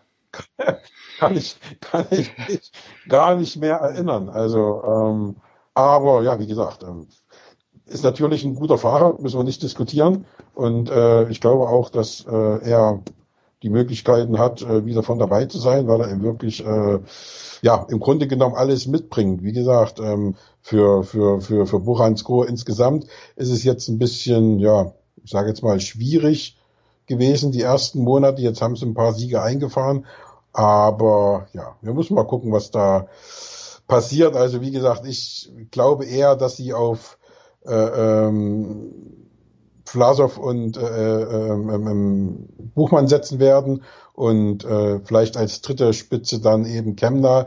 Hindley kann ich mir vorstellen, dass sie ihn bei der Tour de France diesmal einplanen. Aber wie gesagt, das ist eben aus deutscher Sicht dann eher uninteressant, wenn jetzt Hindley ja, bei der Tour de France äh, äh, Richtung Podium äh, fährt. Das ist äh, nicht ganz so spannend für uns, auch wenn es natürlich ein deutsches Team ist. Aber es wäre auch deswegen schön, wenn eben der Lennart Kemner da nochmal durchstarten könnte und die Tour de France in Angriff nimmt. Aber wahrscheinlich hat Ralf Denk andere Pläne. Einen kurzen Sprung müssen wir noch machen, weil du jemand bist, der wirklich alles anschaut, auch Tennis. Du wirst ja nächste Woche in Stuttgart sein, glaube ich, wie du mir gesagt hast. Aber die Füchse Berlin scheinen jedes Spitzenspiel zu verlieren und nicht mal knapp haben in Magdeburg eine unfassbare Klatsche bekommen, in Kiel auch, okay, da war Landin zu stark an diesem Tag. Und dennoch Verlustpunkte gleich wenige wie der THW Kiel. Was, was glaubt der Berliner als solcher? Du, war, du bist ja öfter bei den Füchsen auch zu Gast. Äh, hauen sich die anderen gegenseitig, stellen sich die anderen gegenseitig ein Bein und dann werden doch die Füchse Meister. Ja, kann ich mir sehr gut vorstellen dieses Jahr. Also dieses Jahr ist, glaube ich, die Chance so groß wie nie. Auch wenn du diese Spitzenspiele verlierst, weil eben die anderen dann Spiele verlieren, die keine Spitzenspiele sind. Und äh, deswegen sind die Füchse da noch oben dran. Also ähm, man muss jetzt abwarten, wohin die Tendenz geht. Gestern haben die schon so ein bisschen ja, müde gewirkt, fand ich. Also äh, Bob Hanning, der Manager, hat hinterher gesagt, dass ihm da diese, diese, ja, dieser Biss und diese Emotion fehlte, dieses Match anzugehen, wie tatsächlich ein Viertelfinale in der European League, wo es um den Einzug ins Final vorgeht. Und äh, da wären die, die Schweizer eine, eine ganze Liga besser gewesen. Und äh, ich glaube, dass es eben nicht nur von den Emotionen her so ist, sondern dass die eben einfach auch ein bisschen, ja, ein bisschen müde haben die irgendwie gewirkt. Ich weiß zwar nicht warum, weil die nicht, an, nicht annähernd so einen Spielplan haben wie die Bayern Baskets und Alba Berlin im Basketball, mhm. sondern äh, sich da, im Gegensatz dazu eigentlich äh, zwischen den Spielen schon gut äh, regenerieren können. Aber wie gesagt, ich fand den Auftritt gestern auch total fassungslos. Ich habe den gesehen und äh, 37 Gegentore bei den Kadetten Schaffhausen, die jetzt ja nun keine Weltmacht sind, das ist schon, das ist schon beachtlich im negativen Sinne, muss ich sagen. Also die Abwehr hat überhaupt nicht funktioniert und ähm, die Kadetten hatten zudem noch ihren besten Mann, aus welchen Gründen auch immer, nicht mal im Kader. Also äh, da gab es wohl auch noch irgendwie Querelen vorher in, in, der, in der Schweiz und so. Also der war nicht mal dabei. Also da mag man sich gar nicht vorstellen, was passiert wäre, wenn der noch dabei gewesen wäre. Also ähm, insofern, das wird ein hartes Stück Arbeit. Natürlich sind jetzt vier Tore äh, nicht utopisch aufzuholen. Ich war mal beim Spiel, da haben die Füchse, ich glaube, das Hinspiel in Spanien mit neun verloren und haben das Rückspiel dann mit äh, elf oder zwölf gewonnen. Das war ein unfassbarer Abend. Und äh, ich glaube, daran sollten sich erinnern. Das ist zwar schon zehn Jahre oder so her, aber dieses Video sollte irgendwie äh, Bob Hanning nochmal ausgraben und denen sagen, wie sowas geht. Also, und hier sind ja in Anführungsstrichen nur vier Tore. Aber wenn die jetzt nochmal so eine Leistung zeigen wie gestern Abend, dann äh, ja, dann war's das im Viertelfinale mit den Füchsen. Kadetten Schaffhausen übrigens einer der großen Namen, finde ich, im internationalen Sport. Das passt irgendwie. Kadetten ist ein sensationeller ja. Name für eine Mannschaft. Also äh, wir hatten mal äh, einen Spieler in Berlin, Markus Richwin, der war, glaube ich, der erste Berliner, der zu den Kadetten gewechselt ist. Ähm, auch schon so um die zehn Jahre her. Aber dann gab es eben jetzt in den letzten zwei Jahren drei Leute oder letzten drei Jahren drei Leute, die jetzt bei den Kadetten spielen, die Berliner Vergangenheit haben. Ähm, der Torhüter, der ist inzwischen 39, allerdings nur der Ersatztorhüter ähm, der war Berliner und äh, dann noch zwei Junioren, die bei der, in der Füchse Jugend gespielt haben und dann in den letzten zwei Jahren nach äh, Schaffhausen gegangen sind. Und ja, insofern war da auch, zumindest haben drei Berliner gestern gejubelt sozusagen. Immerhin das. Und Kaiser, immerhin das. Sebastian, viel Spaß nächste Woche in Stuttgart. Wir machen eine kurze Pause. Big Show. Und in München. Und in München. Und in München. War, in München doch, sehen wir uns vielleicht. Ist doch überragend. Ich bin die ganze ich Woche in München. Werde wahrscheinlich, ich werde wahrscheinlich am, ich weiß es gar nicht genau, ich glaube am Mittwoch spielt Alexander Zverev zum ersten Mal. Da werde ich wahrscheinlich aufschlagen. Ja bitte, ohne dich schlägt er eh nicht auf. So muss es sein. ja. Kur ja, kurze Pause. Da kann ich jetzt gleich wieder dran hier. Ja, ja, natürlich. Kurze Pause. Big Show 605.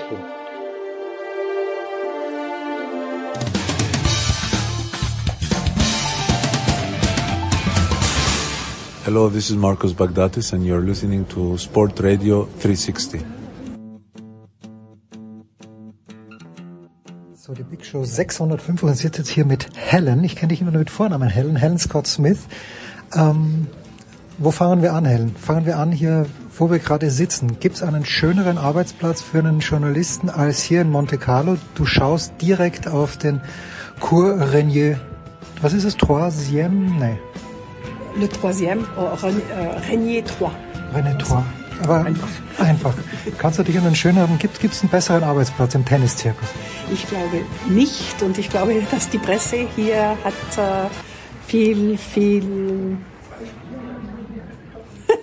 ich weiß sag nicht. ruhig, sag ruhig. Er hat noch viel Einfluss, oder was meinst du? Nein, nein, nein, nein. Hat, äh, wir haben viel Glück, dass wir können hier bleiben, okay. weil jedes Jahr, wenn wir weggehen, sie sagen, vielleicht ist das das letzte Mal.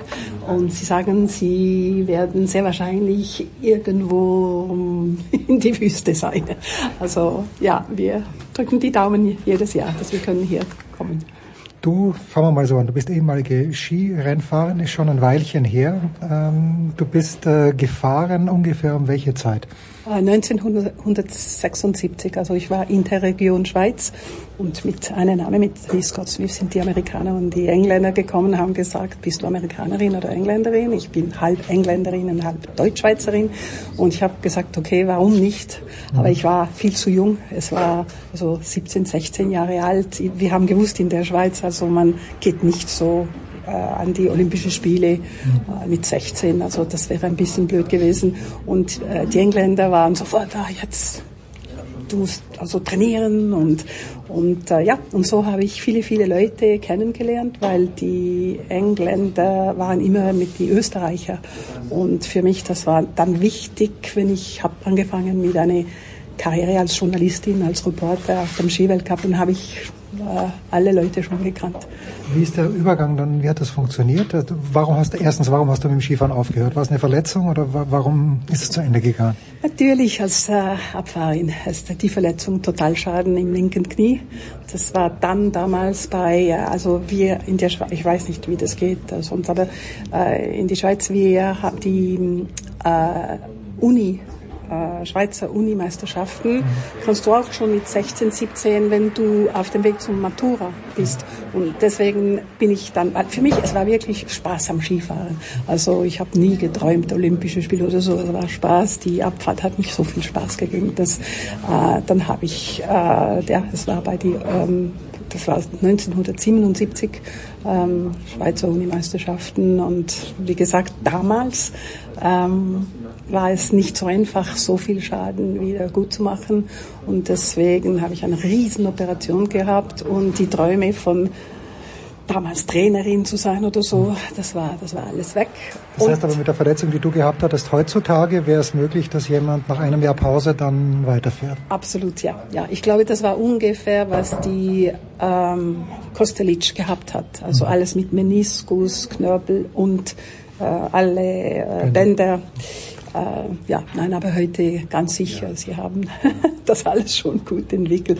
Also ich meine, jetzt man hört immer zu, immer, dass, dass die Rennläuferinnen und Rennläufer haben bis sechs, sieben, acht, zehn Operationen und, und, und wieder zurückkommen. Ich sage nicht, wie das weitergeht, weil mit 40 ist es dann immer schwieriger. Äh, ein Wort noch zum alpinen Skilauf. Michaela Schifflin hat in diesem Jahr jetzt die 88, hat 88 Siege. Ingemar Stemmen hat 86 gehabt. Ich weiß, dass du mir gesagt, du sprichst sehr häufig mit Kilian Albrecht, mit dem Manager von Michaela.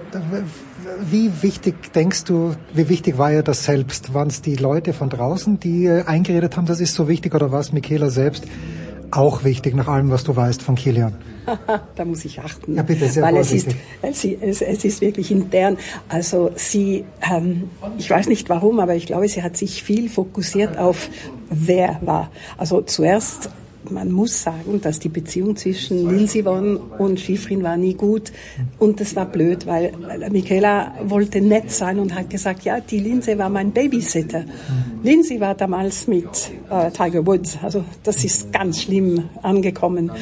Was ich als Babysitter, was glaubst du? Äh, das war die Wahrheit. Und sie hat wirklich sehr persönlich genommen, die, die gesagt, warum? Das ist ja nett und schön und alles, aber für Lindsay, das, das war gar nicht, gar nicht gut. Deswegen war nie, es war nie sehr warm mhm. untereinander. Und deswegen hat sie mehr gehasst, dass man hat gesagt, Lindsay musst du, also du musst besser werden als Lindsay. Das war mehr die, die Person mhm. als äh, Siegnummer XXX. Und äh, nachher war sie okay mit äh, Stenmark. Und äh, dann äh, nachher hat sie gesagt, jetzt wird niemand mehr fragen. Es war noch schlimmer, weil Stenmark hat angefangen, sehr nett zu sagen, ich bin absolut sicher, sie wird noch 100 machen, weil technisch äh, vom Skifahren und alles ist sie so besser als ich. Sie hat das ganz sicher äh, verdient und ich hoffe, dass sie das schafft. Und ähm, dann, dann war sie wirklich angefressen und hat gesagt, kann man das nicht. Wir sollten reden über Ski, über Taktik, technisch und alles, aber diese immer Nummer, Nummer 100, das ist als ob, es ist nichts mehr. Es ist, es ist, ja, es geht nur um 88, 100 und so und das ist nicht, was sie, sie will nicht mehr drüber reden, sie will etwas, etwas, äh, sagt, mehr, mehr, das ist, das, äh, ja, das ist nur um Wie wenn du jetzt so ein bisschen zurückschaust auf die letzten Jahre, es gibt manchmal Skifahrerinnen, wo ich sage, das sieht perfekt aus und auch Skifahrer. Aber bei Skifahrerinnen, für mich war ähm, Anna Fenninger, als sie noch äh, Super-G gefahren, also wirklich gut Super-G gefahren ist, das war für mich im Grunde genommen perfekt. Ähm, wo gibt's irgendjemand? Und jetzt ist Schiffrin für mich auch, also so wie sie auf dem Ski steht, wie sie fährt, das ist einfach schön zum Anschauen und das, das scheint mir alles richtig zu sein. Geht's dir da ähnlich oder hast du noch eine andere Kandidatin? Ähm, ich würde sagen, sofort für mich kommt ähm, ein Marcel Hirscher und äh, bei den Damen Malis Schild. Für mich, Slalom, ja. ja. ja, also das war nur zum Genießen. Man mhm.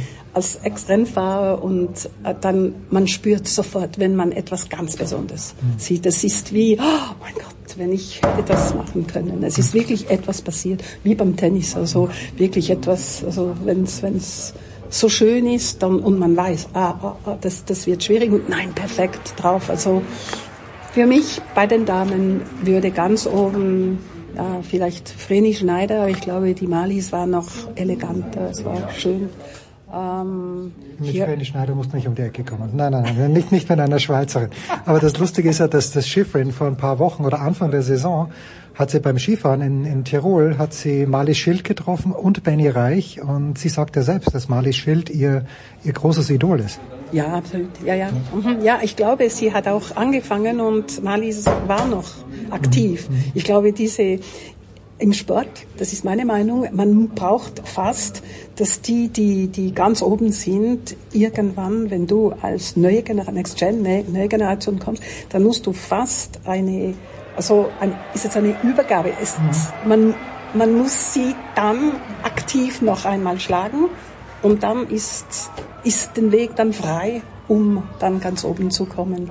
Und wenn man das nicht gemacht hat, dann fehlt noch etwas. So, da sind wir schon beim Tennis. Ja. und, und bei, also Helen betreut die ganze Welt eigentlich, aber hauptsächlich auch Skandinavien. Und du hast mir sehr früh gesagt, dass ich, das war in Rom, als wir uns getroffen haben, 2019, dass Kaspar Rüth in Norwegen damals schon, obwohl er damals noch keine großen Erfolge hat, er hat noch kein Turnier gewonnen, damals ein großer, ja, ein großer Star eigentlich schon ist. Jetzt, okay, ist wahrscheinlich Erling Haaland die Nummer eins in Norwegen, wenn es um Sportler geht. Und dann gibt es natürlich auch ein paar sehr kompetente Skifahrer. Aber wie, wie, wie ist der Umgang mit Kaspar? Welche Erfahrungen hast du mit, mit seiner Popularität auch, soweit du das sagen kannst, in Norwegen?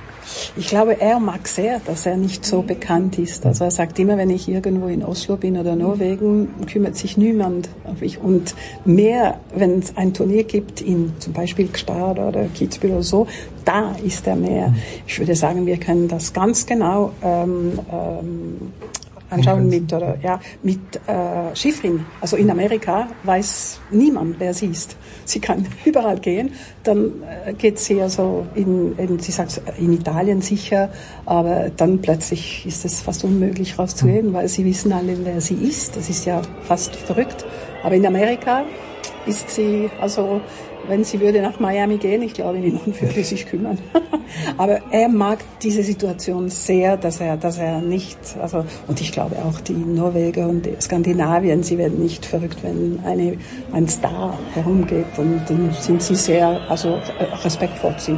Sie machen nicht, weil er ist glücklich über diese Situation äh, warum gut und alles. Es ist, es ist äh, Kasper, man hat sofort gesehen, wie er Extrem professionell, angefressen.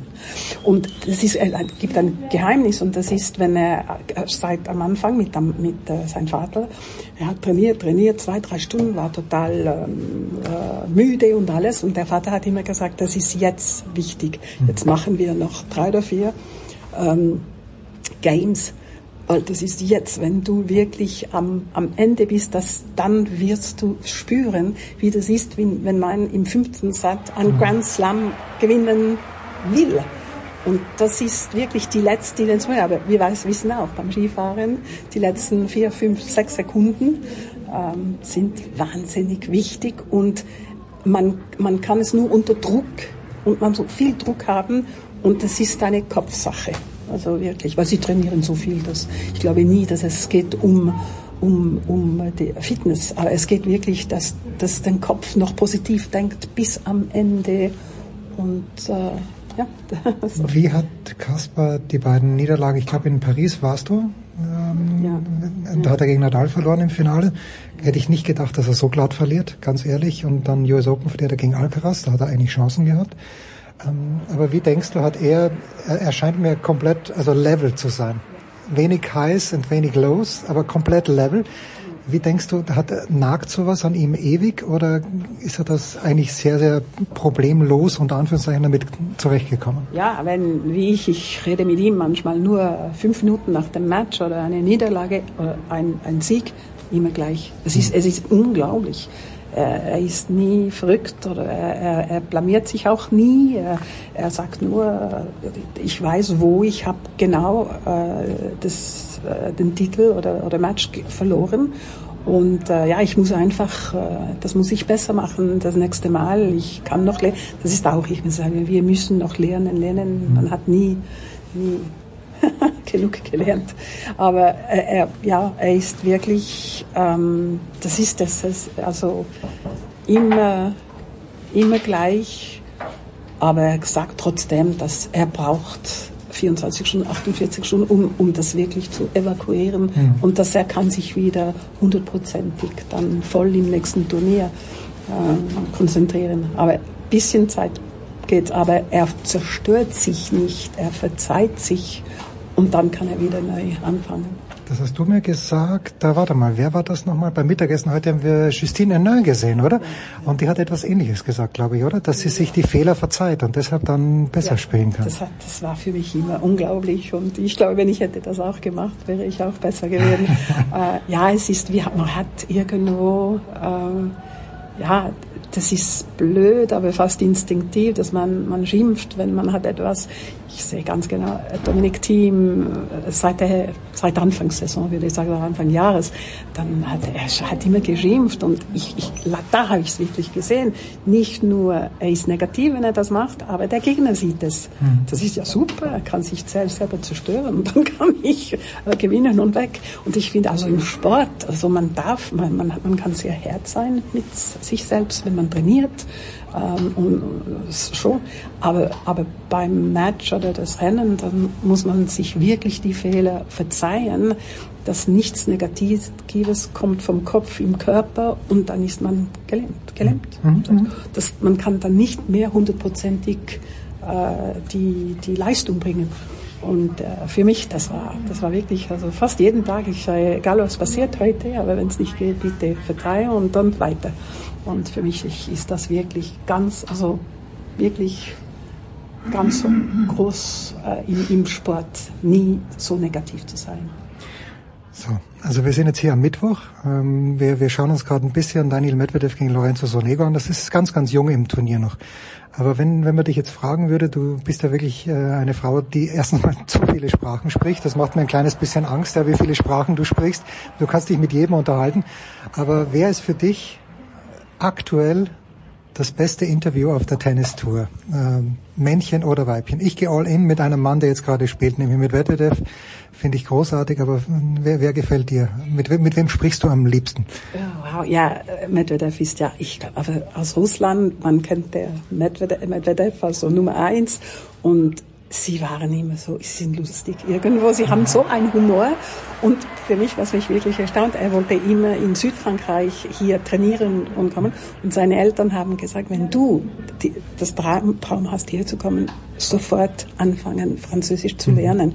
Dann kommt er und jemand hat gesagt, und willst du jetzt auch Französisch äh, die Pressekonferenz gemacht? Ich habe gesagt, Sie spinnen, aber was ist denn los jetzt? Er, und er spricht mit, also Provençal, das bedeutet, wie Sie hier in Nizza, so Côte d'Azur, wie Sie reden hier. Also in Paris, die, die, die Leute lachen und sagen, wieso, wieso? Das ist ja nicht wirklich Französisch. Das ist fast, ja, aber total anders. Und äh, deshalb, das war so schön, weil er hat sich wirklich total, ähm, ähm, sagt man, also dran gepasst hier. Ja, angepasst, ja. Angepasst, ja. ja. Und das war, also ja, und er ist äh, super lustig. Aber wer wirklich, ähm, ja, ich finde auch Dominik Thiem. Und ich glaube, wenn er redet jetzt, ich merke ganz genau, wo er steht. Und wenn er war frustriert und so, dann ist es fast schwierig. Und äh, vorgestern, wenn er lacht, ich finde, ich finde es so schön, weil man, man weiß, dass alles geht. Und er hat seit langem nicht mehr in einem Interview ein bisschen so gelacht und er war so befreit und leicht. Und das war, also da habe ich gedacht, vielleicht ist es, ist es jetzt, jetzt ist er, ist er also wieder, wieder da. Wir haben gesagt, Tommy ist back. Man weiß es nicht. Nie. Man weiß es nicht. Vielleicht ist, war es gut und heute gegen Rühne ist die Ohrfeige. Aber für mich, da hat er etwas gezeigt, dass die vom Kopf her hat viel besser gepasst als noch vor drei, vier Wochen. Ja, und genau das werden Helen und ich jetzt machen, nämlich ungefähr, sagen wir mal, in einer Stunde, eineinhalb Stunden. Dominik Thiem wird hier gegen Holger Rühne spielen. Das wird ein lässiges Match werden, hoffentlich. Danke, Helen. Danke an allen, die dabei waren. Das war die Big Show 605 von Sportradio 360. Das war die Big Show auf sportradio360.de. Folgen Sie uns auf Twitter, klicken Sie den Gefällt mir-Button auf unserer Facebook-Seite und abonnieren Sie uns via RSS-Feed oder auf iTunes. Die nächste Ausgabe der Big Show gibt es am kommenden Donnerstag. Bis dahin sollten Sie die Zeit nutzen und die weiteren Angebote auf sportradio360.de wahrnehmen. Play Ball! Da ist gar nichts toll.